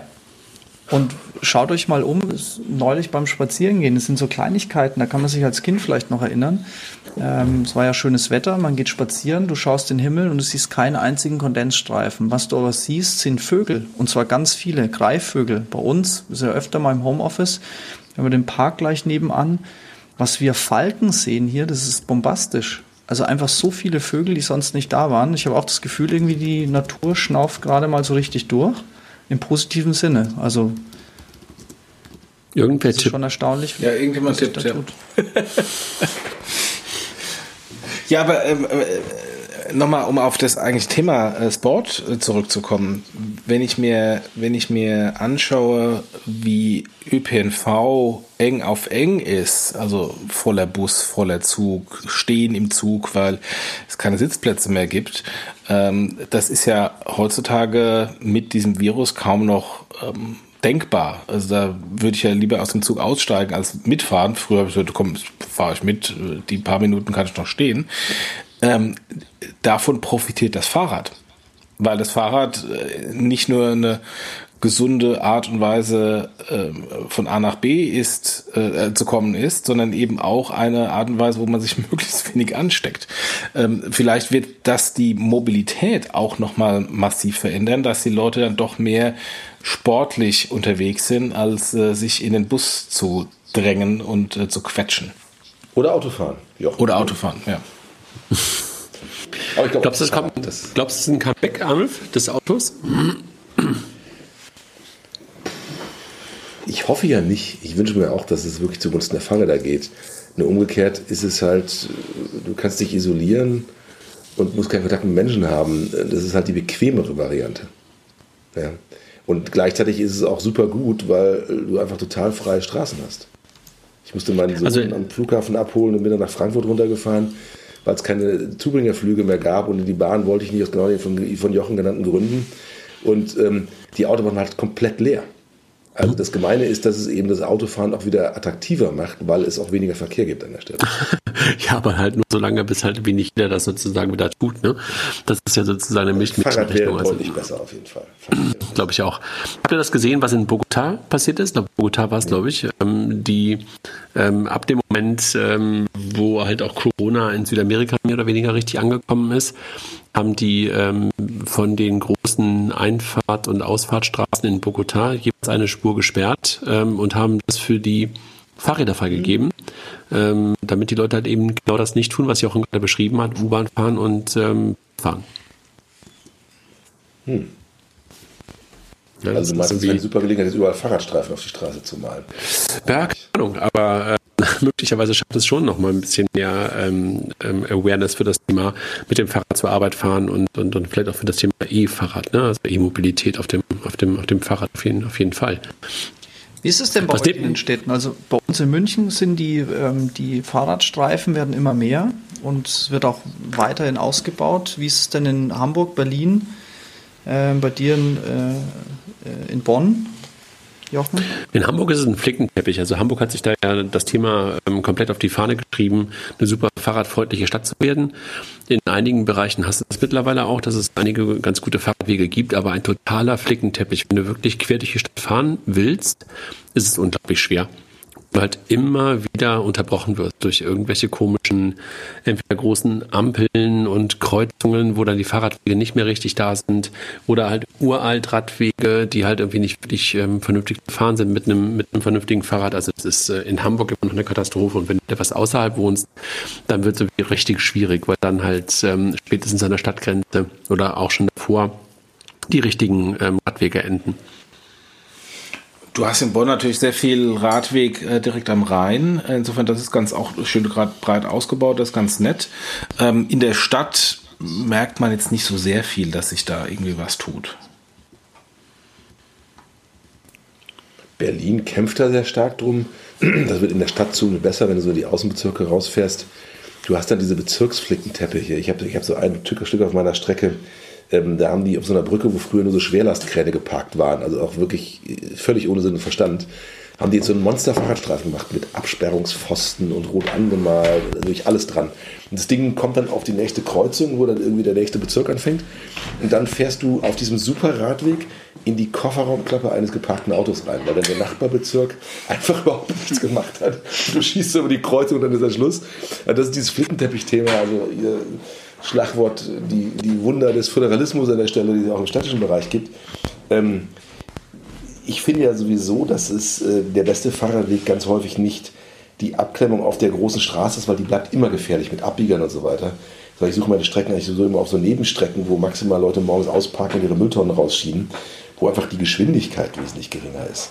Also bis die großen Trassen die Stadt durchdrungen haben, so wie in Kopenhagen, boah, da muss die Autolobby aber noch ein bisschen bluten, denke ich mal, ähm, die Autofahrerlobby, um das hinzukriegen. Aber ich glaube, die, die Chance fürs Radfahren steckt einfach in diesen Nebenstrecken Berlins. Das ist eigentlich immer so die, die normalen Parallelstraßen zu den großen Hauptverkehrsachsen. Da ist sofort totale Ruhe. Da will keiner rein, weil da viele Ampeln sind. Also fahren nur Radfahrer her. Nach der maximalen Parkverkehr. Das ist, äh, klappt insofern eigentlich ganz gut. Das ist auch meine, meine Art der, der, der Taktik, damit umzugehen, halt um ähm, von der Stadt ähm, oder vom, vom, von außerhalb in die Stadt reinzukommen und wieder und, und, und wieder, wieder andersrum. Also das ist irgendwie auch genau die Art und Weise, die, die Nebenstraßen zu nutzen. Ne? Also so, so kriegt man es kriegt man's ganz gut hin. Sag mal, was, Aber für, was, was, was zum Thema Sport. Schön, André. Nee, nee, sag du. Fair mal zum Thema Sport. Ähm, also du kämpfst ja ganz viel solche Events, André, ja? und auch Klaus macht wahnsinnig viel und auch Jochen eure ganzen Wochenendrunden. Also bei mir war jetzt in dieser Sportgruppe einfach das reine Radeln zum Büro ist einfach absolut unschlagbar. Also auch für jede Challenge oder Nicht-Challenge, wenn du es schaffst, den Sport in deine, in deine Arbeitsroutine einzubinden, dann ist es ja keine extra zeitliche Belastung mehr. Und äh, also wenn, wenn ich nicht mit dem Fahrrad ins Büro gefahren wäre, wäre ich wahrscheinlich doch hinter Frank wäre ich rausgekommen, auch wenn das unvorstellbar erscheint. ja, aber in der Tat, das, da bin ich bei dir, Arnulf. Also, das war bei mir im letzten Jahr halt auch äh, mit, mit, der größte Hebel, dass ich jeden Tag halt, äh, wenn ich in, in Hamburg ins Büro gefahren bin, halt auch mit dem Fahrrad gemacht habe. Das habe ich dieses Jahr bisher noch nicht hinbekommen. Das merke ich halt auch total. Also, dass meine mein Kalorienverbrauch halt auch deutlich in den Keller gegangen ist. Ähm, aber bin ich total bei dir. Also der Weg ins, ins Büro mit dem Rad und wenn das halt irgendwie nicht nur drei oder vier Kilometer sind, sondern genauso wie Jochen das gerade beschrieb, mit dem Fahrrad ähm, zur Bahn zu fahren und dann weiter zu commuten oder wie bei dir bis ins Büro. Bei mir war es auch immer bis ins Büro so 20 Kilometer ein Weg. Das ist natürlich irgendwie echt perfekt. Ne? Damit bist du knapp zwei Stunden am Tag schon mit Sport beschäftigt. Ähm, und ohne, dass du eigentlich wirklich das Gefühl hast, dass du Sport machen oder zum Sport das aufraffen müssen, sondern weil es einfach zum Alltag gehört. Ne? Das ist echt die, die beste Art und Weise, in dieser Challenge auch zu bestehen. Die, die häufigste Frage, ob das nicht ein Wetterproblem sei. Und das ist gar nicht, ne? Regenzeug dabei. Und übrigens Flickzeug, äh, Flickzeugjochen. Kann ich dir echt nur dringend empfehlen, mal so einen Schraubenschlüssel fürs Hinterrad und Flickzeug dabei zu haben. Aber äh, ich habe jetzt, glaube ich, pro Jahr ziehe ich einmal mein Regenzeug an. Und nicht, weil ich jetzt hartgesotten bin, sondern weil du einfach, ich weiß nicht, ich glaube in München gibt es sowas wie Stauregen, der ist dann einfach drei Wochen lang am Stück regnet. Das gibt es in Berlin nicht. Aber ähm, du kannst, indem du eine halbe Stunde wartest, jedem Unwetter äh, ausweichen. Insofern wirklich, ich nutze einmal im Jahr ich die Regenhose raus oder die Regenjacke. Und das überrascht mich eigentlich am meisten, weil ich als Autofahrer bei jedem Nieselregen dann immer den Scheibenwischer anmache. Und dafür, damit regnet es äh, gefühlt eigentlich fast täglich. Und da denkt man aus dem Auto raus, dass man natürlich viel, viel mehr Regenprobleme hat beim Radfahren. Hat man wirklich nicht. Und das ist, glaube ich, auch wichtig, diese, diese Hürde der Leute, die vielleicht nicht mit dem Fahrrad fahren wollen, die dann glauben, immer mit so Funktionsklamotten und Regensachen rumrennen zu müssen und sich umzuziehen und dass dann die anderen im Büro komisch gucken. Ich glaube, da ist ganz viel, muss es auch mal kippen, dass es normaler wird, eben in der Regenhose anzukommen und dann wird das Fahrrad auch mehr kommen in der Stadt. Und dann haben wir automatisch auch noch so Sports-Challenge. Sag mal, ich habe gerade etwas gelesen zwischendurch, ähm, was ganz anderes aber auch zum Thema Corona und, und möglicherweise habt ihr dazu auch eine Meinung neben dem Thema Regenhose und nicht. Wisst ihr, wie viele Milliarden in der ersten Woche von der KfW an Unternehmen ausgezahlt worden sind? Was schätzt ihr nach Null. vier Tagen? Nach vier Tagen. Ausbezahlt Nichts. oder Anträge bearbeitet? Bewilligt. Ich glaube 1,5 oder, oder so. 7,5 Milliarden. Also noch gar nicht so viel. Naja, ich finde schon relativ viel. Also ähm, heute hat ähm, die, die TUI 1,8 1,8 Milliarden davon also bekommen. Für, für die Volkswirtschaft ist 7,5 Milliarden jetzt nicht so sehr viel. Naja, innerhalb von vier Aber Tagen. Für ne? eine Woche Kreditvergabe im kleinteiligen Bereich schon, oder? Schon okay. Also wahrscheinlich sind die, wahrscheinlich ist die, die Masse davon, ähm, ehrlich gesagt, dann auch die, die, die großen, aber ich glaube, es waren 70.000 Unternehmen, ähm, die bisher, ähm, deren Anträge bisher bewilligt worden sind. So habe ich es gerade gelesen. Mhm. Aber wisst ihr, sind es eher die Großen? Weil, also mein, meine Wahrnehmung ist gerade auch im Freundeskreis, dass äh, bei denen, wo es auch ankommen muss, äh, kleine, mittlere Unternehmen, ähm, dass da eher die Aussage ist, dauert vier bis acht Wochen. Ähm, habt, ihr, habt ihr da Erfahrungen gemacht? Also ich war jetzt in zwei Calls dabei, einmal vom Tech-Quartier und heute vom Bitkom und die waren aus meiner Sicht desaströs. Äh, jetzt gucke ich natürlich mit, mit Sicht eines Startups drauf.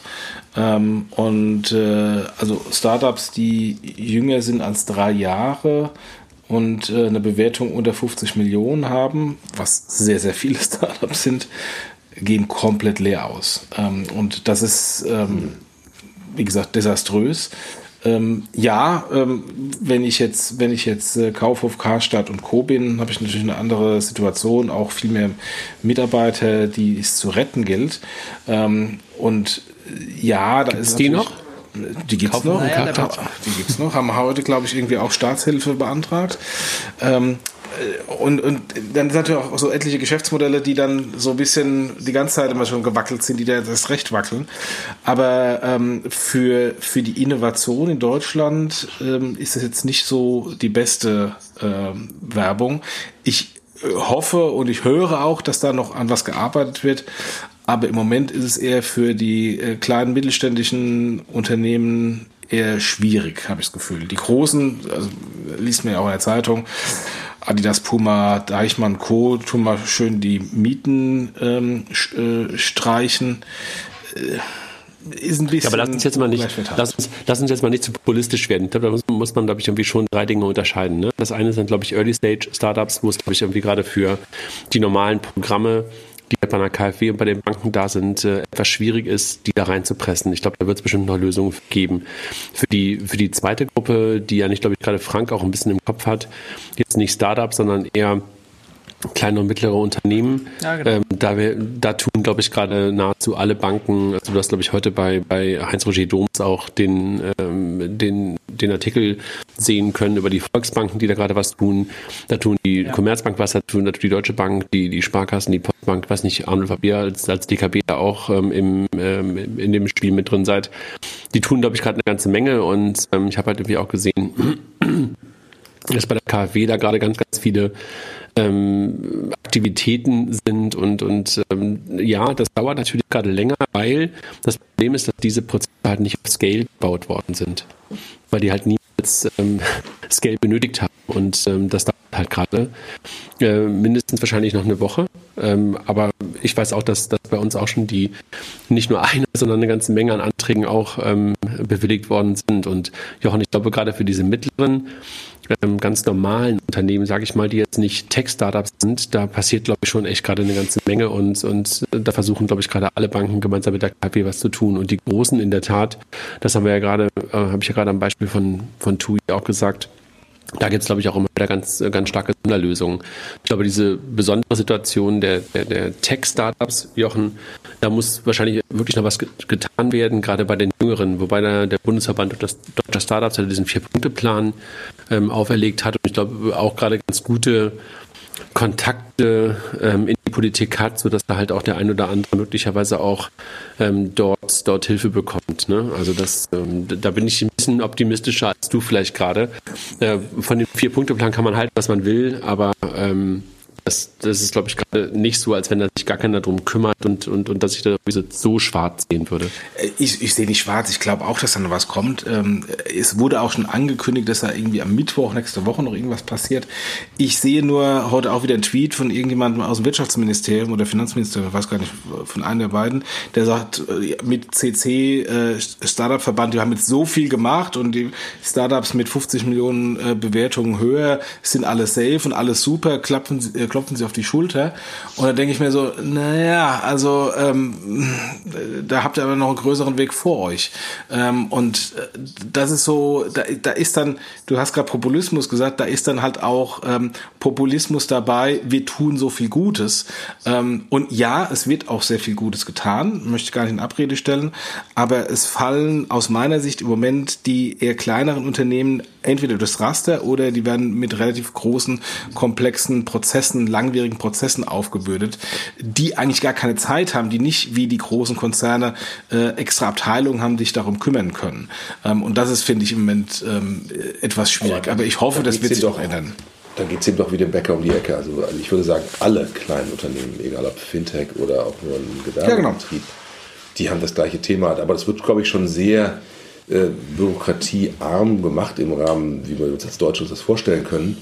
Ähm, ich mache mir eigentlich noch viel mehr Sorgen um die Leute, die einfach ganz wenig Substanz haben. Künstler. Ja, also die, die leben davon, das Auftreten. Und wenn sie nicht gerade einen Plattenvertrag haben, dann keine Platte machen, dann können die nicht auftreten. Ich meine, die singen ja äh, wahrscheinlich auch aus Verzweiflung nachts auf dem, Balkon, auf dem Balkon äh, und zur Unterhaltung ihrer Nachbarn. Aber da gibt es schon eine ganze Menge Leute oder die, die, die, die 450 Euro Kräfte in Cafés, ja. wo überhaupt kein Netz und kein Backup ist an der Stelle. Da habe ich mir noch viel, viel größere Sorgen drum, weil die werden auch noch, wenn sie, wenn sie auf die Bretter gehen, ganz still auf die Bretter gehen, ja. weil das macht keinen Krach. Weißt du, wenn Karstadt auf die Bretter geht, da ist sechs Wochen lang Berichterstattung in der Presse. Ja. Wenn da so ein Bäcker pleite geht oder ein Musiker, das kriegt doch keiner mit. Das macht mir viel.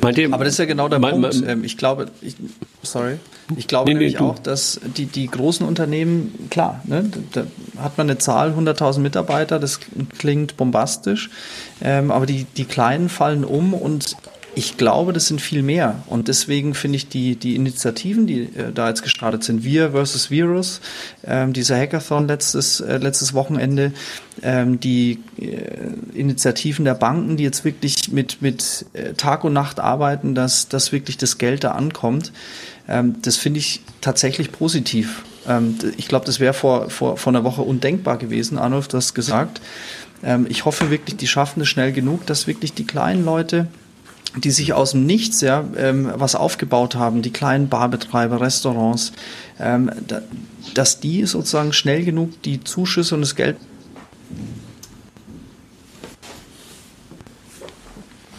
Jetzt ist der Frank weg. weg. Frank? er war schon immer leiser und leiser und leiser und jetzt ist er weg. Aber glaubt ihr, sag mal, äh, glaubt ihr, dass es momentan ähm, ein Zeitpunkt ist, um sowas wie über das ähm, bedingungslose Grundeinkommen nachzudenken? Gerade für diese Zielgruppen? Ich glaube, das führen wir gerade kalt ein, André, oder? Nicht in dieser Form und dieser Formulierung, aber äh, was sind, wie groß ist das Hilfspaket aktuell, das da jetzt verteilt wird, von denen die sieben Milliarden die ersten sind? Also da wird jetzt gewaltig mit der Gießkanne ausgeteilt und eben nicht unter dem Label bedingungsloses Grundeinkommen, aber aber wäre das nicht ehrlicher? Klar, und weniger bürokratisch. Aber ich meine mich heute mit einem der anwesenden Herren einen Chat gehabt zu haben, wo es darum ging, dass manche Sachen, wenn sie kurzfristig als Ausnahme gelten, bei weitem nicht so schlimm sind, als wenn sie langfristig als Regel gelten. Ich glaube, das könnte man fürs Grundeinkommen auch sagen, André, oder? Ja, ja, absolut. Absolut. Da ging es ja auch um, um, um die Beschneidung von Rechten, ne? Ja, das ist ganz anderes. Das Beschneidung von Geld. Sag mal, wer ist eigentlich noch da? Ich habe ich hab von Klaus schon ganz lange Zeit nichts mehr gehört. Äh, der, der hat sich, glaube ich, jetzt irgendwie, hat er sich mit Frank verabschiedet oder, oder wo ist Nee, Klaus? ich trinke noch mal einen Wein hier. Ich bin noch da, ja. Noch da. Und hörst, hörst, hörst zu. genau. Und schüttelst, und schüttelst, schüttelst den Kopf. Podcast. Die einzigen fünf Zuhörer. genau, der einzige Zuhörer.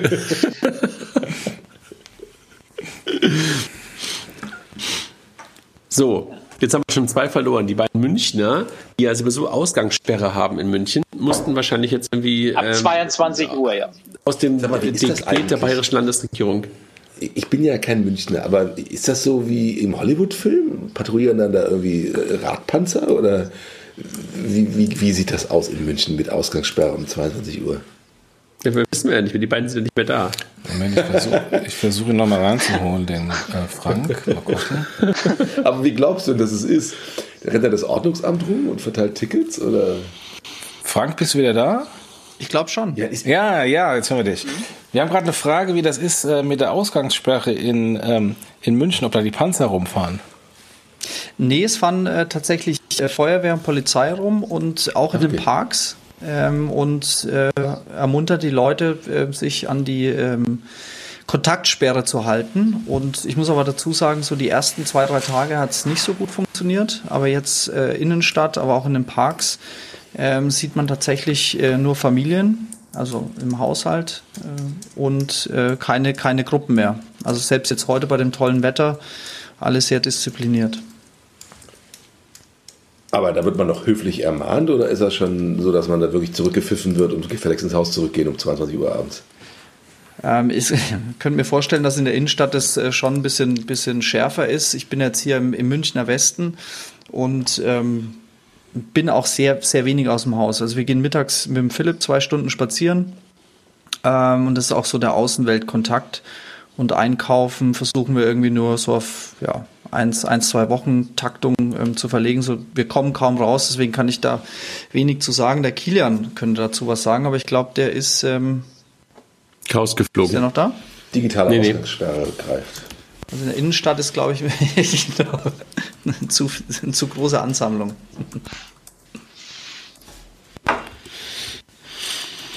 Naja. Und was macht ihr am Wochenende? Geht ihr Fahrrad fahren? Geht ihr laufen? Damit ich mich darauf einstellen kann, was ich tun muss. Also ich komme dieses Mal endlich wieder über 1000 im Schnitt diese Woche. Ich nicht. Das ist doch gut. Aber ich bin ja auch der Einzige, der mittlerweile ähm, von der Apple Watch ähm, umgestiegen ist. Und ich habe das Gefühl, dass meine Garmin viel, viel gemeiner und viel, viel genauer ist als, ähm, als eure Apple Watch, die, glaube ich, irgendwie ähm, für die Schönen und Reichen dieser Welt gemacht ist und äh, die Kalorienaufnahme ein bisschen schöner rechnet. Anne, du willst uns also gerade sagen, dass deine geringere sportliche Aktivität ein Artefakt einer, wie soll man sagen, etwas euphemistischen Tracking-Eigenschaft der Apple Watches ist? Ja, Ah ja, das klingt ja Also- nach einem wirklich selbstlosen Argument. Aber wir wollen nicht vergessen, André, dass ich weiß noch, ich gucke mir gerade nochmal die Zahlen an.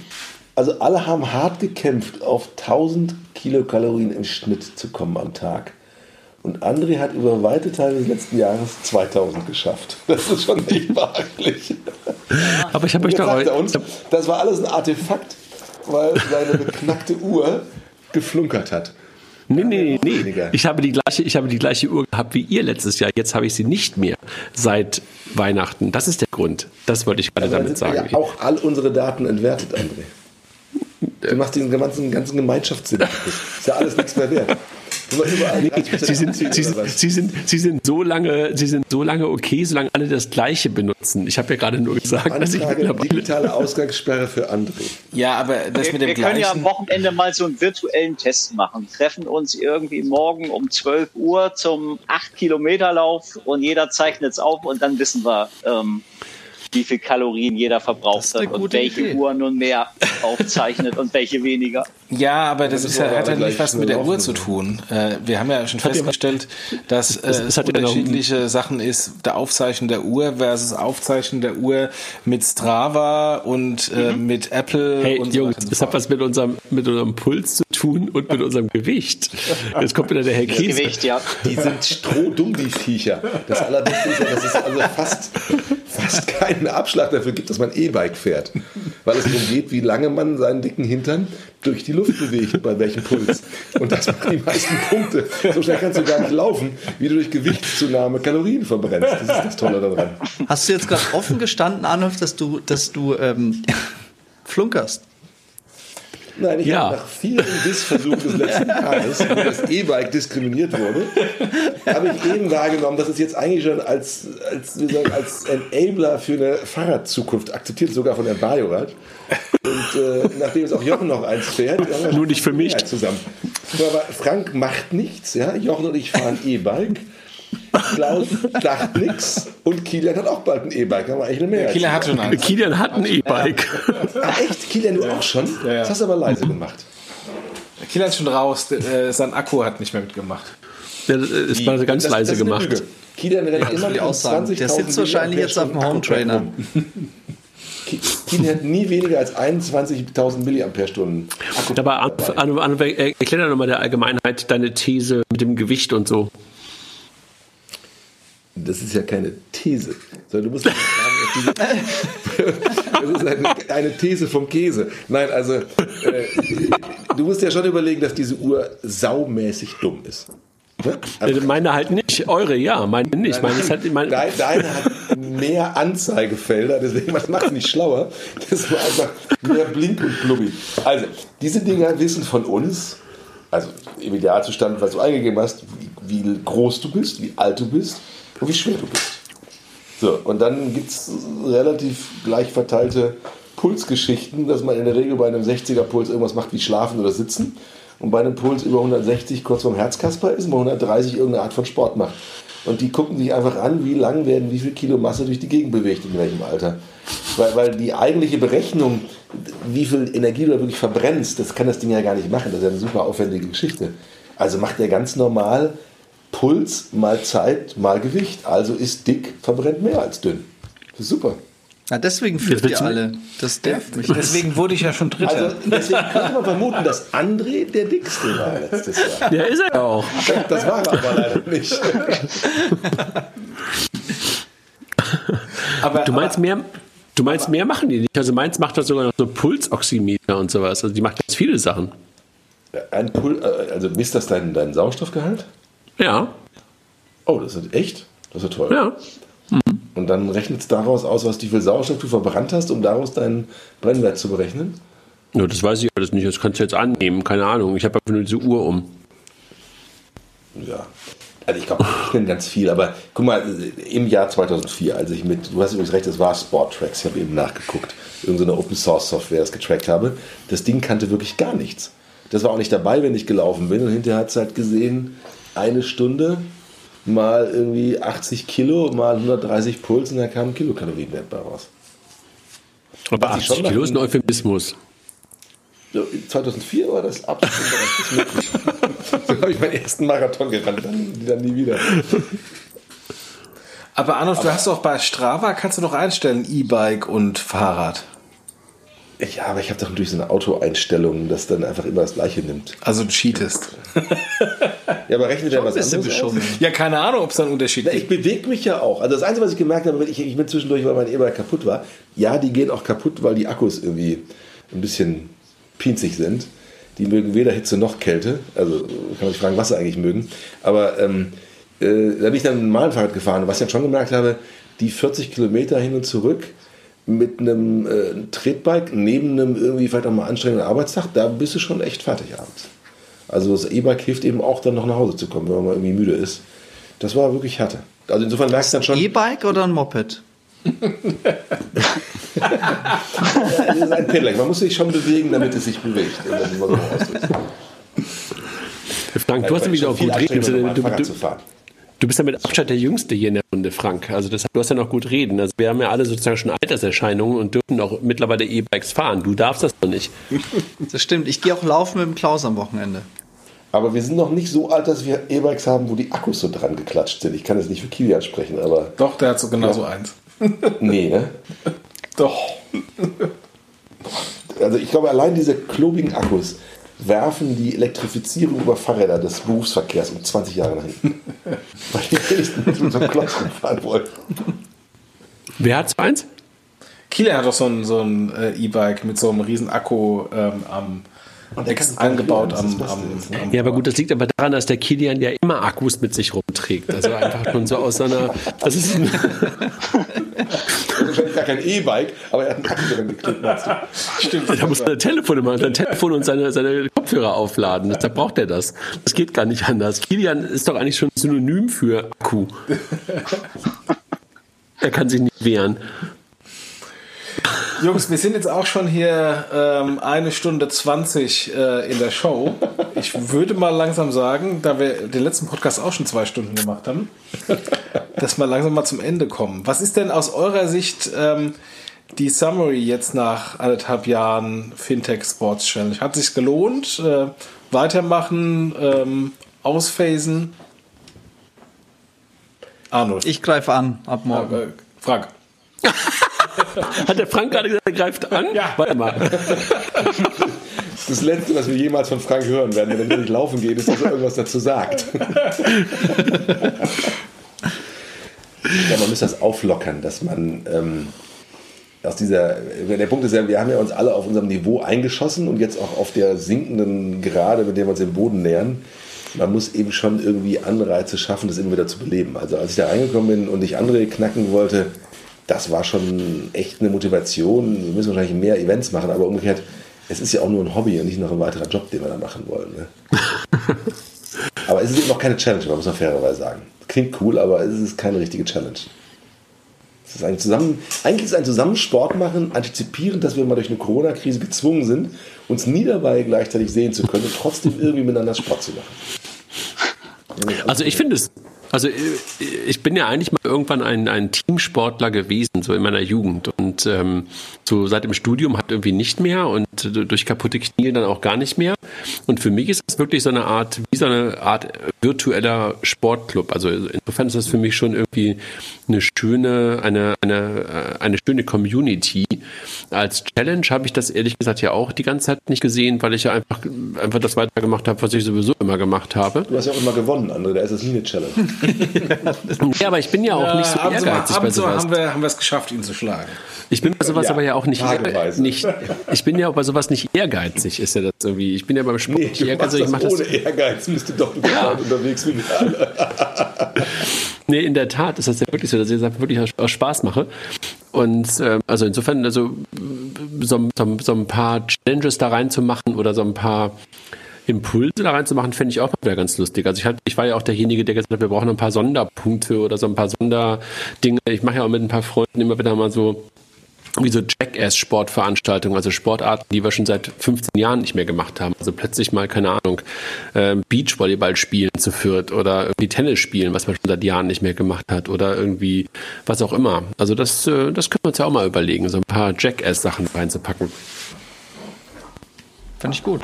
Ja, ja. Klaus. Wobei ich sagen muss, Jochen, der hat schon, der hat schon echt einen Knick gekriegt, auch Klaus, ne? Die haben nicht so viel darüber geredet, aber die haben echt eigentlich den besten Leistungsanzug hingekriegt. Also die haben so eine stille Challenge gemacht. Ja, das siehst du den. Ja, ja, das siehst wir waren immer dicht zusammen. Genau. das siehst du den beiden aber auch an. Also wenn du, wenn du, wenn du ähm, Jochen und Klaus vor zwei Jahren gesehen hast und heute siehst, ähm, dann siehst du aber halt auch, dass sich da ähm, der Körper verändert hat. Echt? Ja, klar. Gesagt, das war ja auch wirklich meine. Äh, ich schon. Das war ja echt auch meine Motivation am Anfang, wieder mehr Sport zu machen. Ich habe immer meine zweimal pro Woche Tischtennis gespielt, einmal trainiert, einmal Punktspiele gemacht und hatte irgendwann eine Plauze und war knapp an die 100 Kilo dran. Und ich bin ja nun nicht so ein äh, Schattenspender an sich. Ähm, insofern, ähm, das war einfach zu viel. Und bin dann einfach angefangen, wirklich äh, wieder zu laufen, das, was ich jahrelang eigentlich nicht mehr gemacht habe. Und ähm, insofern, das hat mich total motiviert, dass wir dann hier zu sechs sind und ähm, jetzt habe ich irgendwie so ein Level erreicht, dass ich sage, okay, auch wenn da kein anderer an dem Tag läuft, dann laufe ich trotzdem. Ähm, oder ähm, wenn ich sehe, ich bin 100 Kilo, äh, äh, 100 äh, Kalorien vorne oder hinten, das ist mir egal. Also ich ziehe das jetzt so durch, aber jetzt hat man so ein Level erreicht. Aber am Anfang war das schon wichtig, sich zu motivieren. Sag mal, wann kommt eigentlich die neue Apple Watch raus? Vielleicht steige ich hier doch mal wieder um. Im Herbst. Ah. Also so. Äh, ah, da, da steige ich mal wieder. So sicher. Ja, stimmt. Du meinst, durch, durch Corona ist die ganze Produktpalette ja. durcheinander geworden. Ja, ja, ja, ja. genau. Das haben sie beim so iPhone 12 jetzt auch gerade schon ja. in Aussicht gestellt, dass das vielleicht nicht so kommt und da muss man vielleicht ein bisschen mehr Geduld haben. Naja, ich will ja einfach auch wieder sozusagen, ich will ja auch wieder diese, diese ähm, shiny ähm, Bonuspunkte für, für Apple-Produkte haben. Du kannst ja zwei Uhren tragen. Eine, eine, eine für den inneren Nerd, der gerne viele Display-Anzeigen sieht, die alle ausgemacht sind, die andere fürs Design. Wir sollten übrigens nochmal würdigen, dass diese Funktion Herausforderung heißt, die glaube ich. Ich glaube, das nutzloseste Feature ist, dass ich auf dem Planeten war. total, total. Ziel. Man kann dann sagen, ich will eine Kilokalorie im Jahr schaffen. Und das ist das Ziel. Und dann misst man sich prozentual dagegen und jemand anders gegen 1000 Kilokalorien am Tag. Und dann gewinnt der, der seinem selbstgesetzten schwachsinnigen Ziel am nächsten kommt. Und das ist wirklich die goldene Zitrone sinnloser Features in, in Meinst du aber, oder? verstehst du jetzt, was ich damit meine, dass es sozusagen die Sportuhr für die schöne neue Welt ist? Du sagst, die hat nichts mit Sport zu tun. Garmin.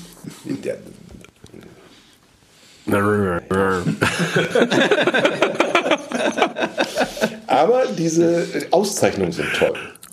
So diese, diese kleinen Schildchen, die sich drehen, 37 Tage am Stück irgendwie was gemacht. Man kann dich echt leicht motivieren, ey, mein Gott. Ja, man muss es wollen, also man muss es auch wollen. Habt ihr schon mal so eine Garmin getragen? Ja, Noch die. Und war scheiße, ne? die sind absolut schrecklich. Das sind Typen, die haben Freude daran, Menschen durch Usability das Leben zu verderben. Die bauen das um. Das ist fürchterlich.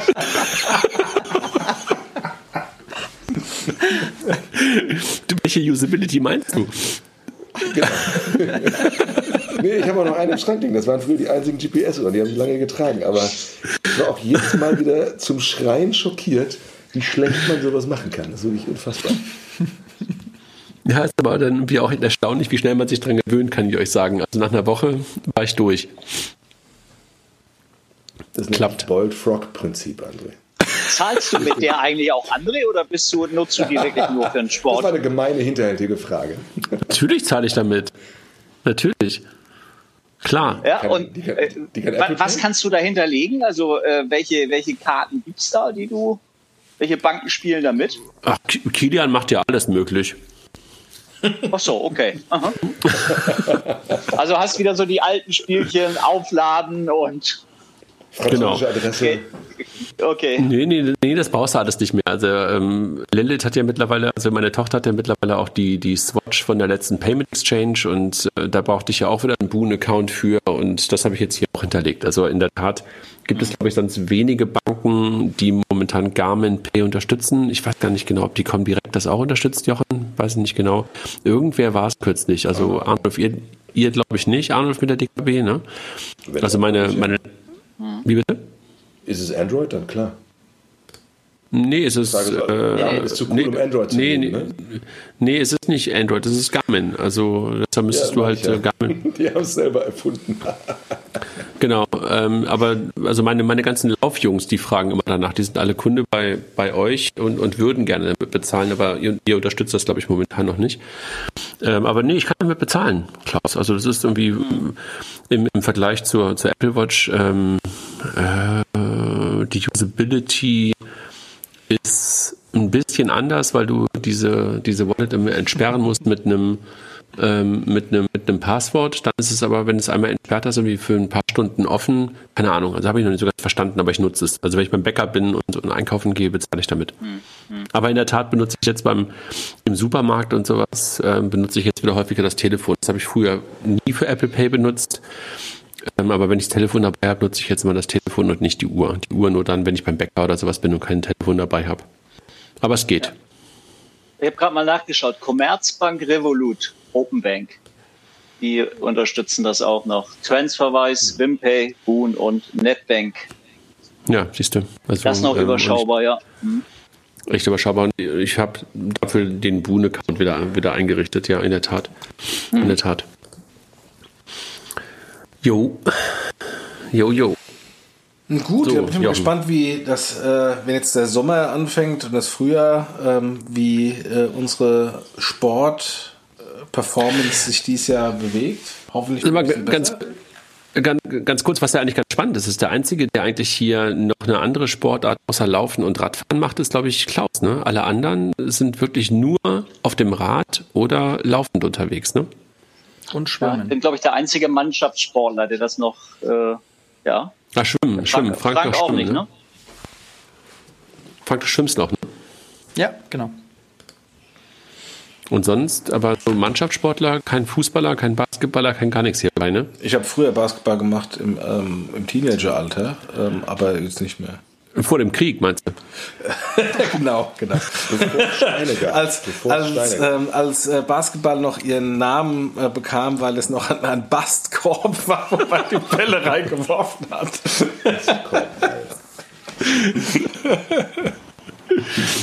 Aber ich glaube, es liegt daran, dass das Fahrrad ist Bewegungsmittel und das Laufen passt halt in unseren Arbeitsalltag irgendwie rein. Du musst dich mit keinem abstimmen. Und Ja. egal, wo du hinfährst, kannst du immer ein paar Turnschuhe mitnehmen. Ähm, das ist also alles andere ist halt auch deutlich aufwendiger, wenn ich dafür abreden musste oder sowas. Ne? Total. Sag mal, ich habe jetzt gerade blöd gesagt vor dem Krieg und so. Glaubt ihr, ähm, nochmal zurück auf das Thema Corona kommt, glaubt ihr, dass wir, dass, dass wir so eine Art Vor- und nach Corona-Spruch haben werden, demnächst in unserem, in unserem Alltagssprachgebrauch? Ja.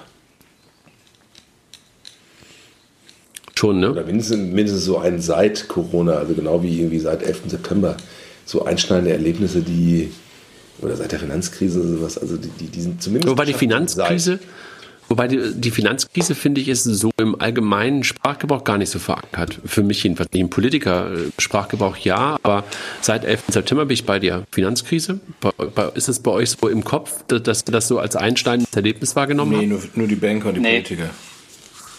Ja, ne? Seitdem gibt es Ja, die ganzen. September war schon breiter, ne? Ja, Aber dann absolut. ist 11. September ist auch wieder stärker seit Fußballweltmeister oder seit Papst. Ne? Da gibt es dann schon ja, auch positive Ereignisse. Das ist schon schwierig, so den 11. September zu toppen. Also ich glaube, also Corona wird auf jeden Fall das Niveau eines 11. Septembers erreichen. Ja, mehr, Ja, glaube ich. Lange noch mit den. Ich glaube, ich glaub, das geht deutlich darüber hinaus, ja.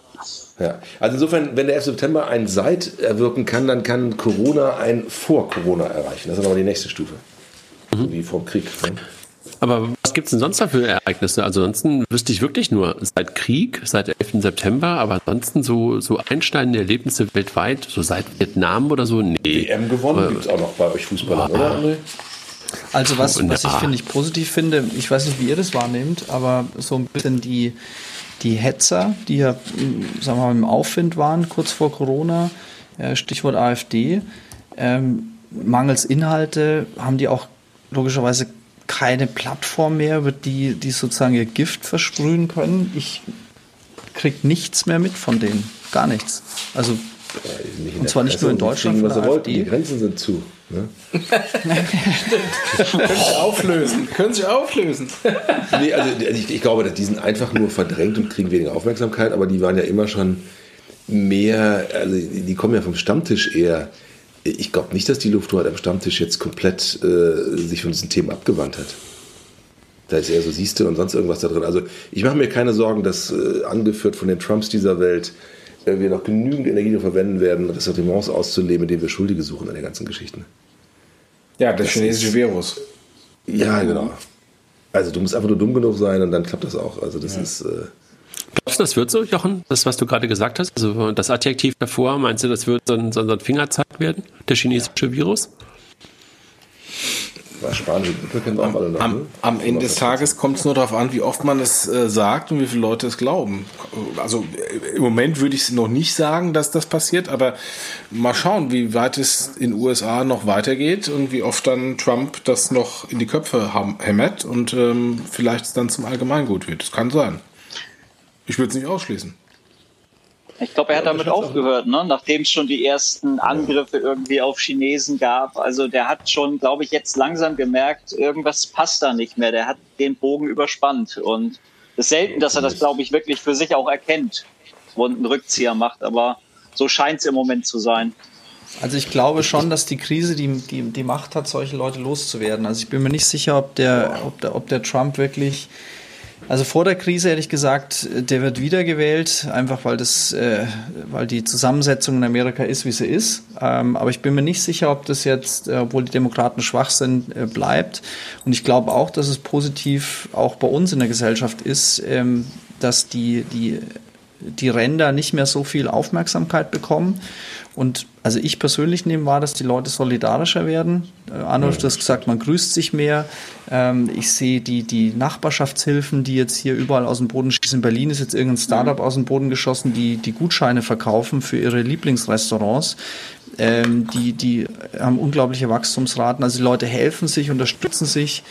Ähm, wir haben einen gemeinsamen, weltweit gemeinsamen Feind, das Virus. Und ich glaube, das schweißt zusammen. Und ich glaube, das kann schon ein einschneidendes äh, Moment sein. Also ich, hoffe, mit zumindest. dir. Ich glaube nur, guck mal, wir sind doch alle noch im Ramp-up vor dem wirklichen Event, was kommt an der Stelle. Ja, ähm, ich glaube, die Karten werden gelegt, wenn es uns wirklich erwischt hat.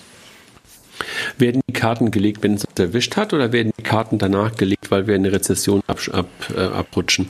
So oder so danach. Also, aber du musst erstmal über den Berg kommen an der Stelle und äh, wenn das nicht so glimpflich abläuft wie in China, was ja jetzt aus heutiger Sicht schon glimpflich ist, weil ich mit dem, was uns in Spanien und Italien irgendwie zu erwarten scheint. Ähm, ich glaube, diese Ressentiments entstehen, wenn es die Leute echt hart erwischt. Weil in Amerika sind jetzt eine Million Arbeitslose in den letzten Tagen einfach auf die Straße geschickt worden. Also die hatten vorher Job, jetzt sind sie arbeitslos. Ähm, eine Million Menschen innerhalb einer Woche. Ja, und ich glaube, äh, was, was da stattfindet, weil den Leuten die, die, die, die Grundlage entzogen wird für ihre Existenz, das bietet den, den Raum dafür, dass ähm, solche Ressentiments mehr Platz haben. Und da sind wir einfach noch nicht. Deswegen aber sag mal, große aber Kunst äh, in dieser ganzen Abwehr, äh, in diesem Flattening the Curve, dass wir versuchen, diese, diese wirkliche Eskalation zu verhindern durch eine Streckung, weil eine Eskalation, ähm, das, wird, das, das wird sehr, sehr schwer kontrollierbar, was da passiert.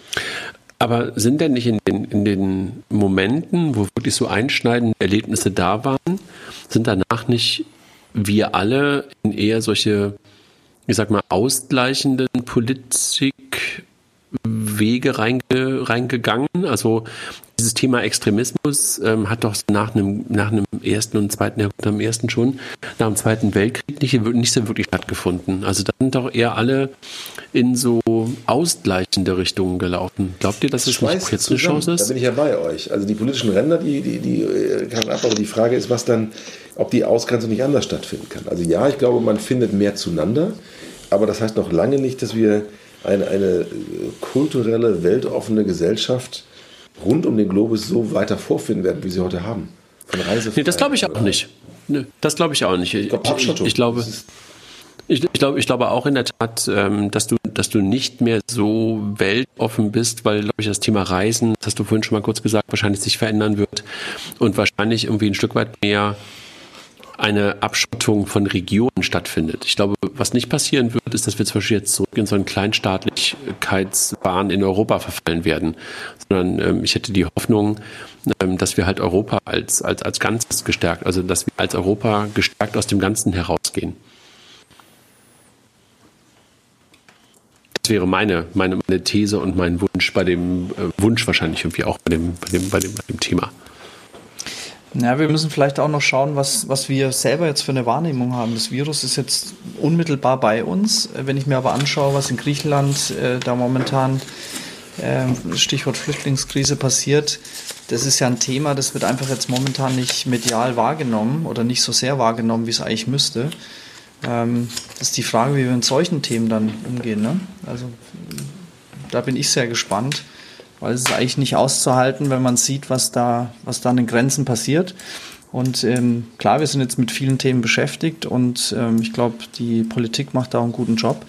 Aber die Frage ist ja, wie gehen wir dann mit diesen Themen um? Die gehen ja nicht weg. Also ich glaube, dieses Virus ist jetzt eine Zession, eine harte, die kennen wir alle nicht. Wir haben einen riesen Stresstest. Aber mein Wunsch, meine Hoffnung ist, dass, dass wir verstehen, dass das im Vergleich zur Klimakrise oder Klimakatastrophe, die am Horizont ist, ähm, dass es ein, ein Klacks ist, ja, dagegen und äh, dass diese Flüchtlingsbewegungen, dass die ja, dass die ja nicht weg sind. Man hört nur wenig davon. Und da ist die Frage, wie gehen wir danach damit um? Das ist schwierig. Das ist aber ein nächster viel Podcast. ja. Ja.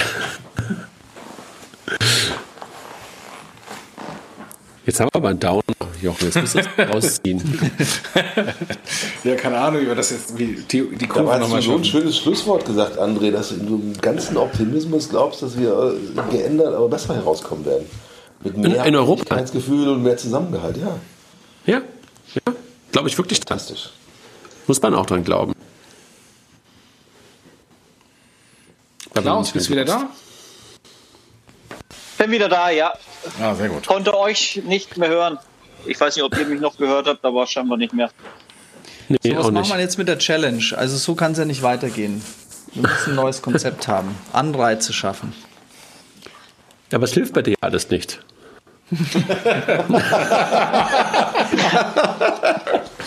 Ich finde, wir könnten Frank Kilokalorien anrechnen für gute Erklärung. Wollen wir keinen Sport.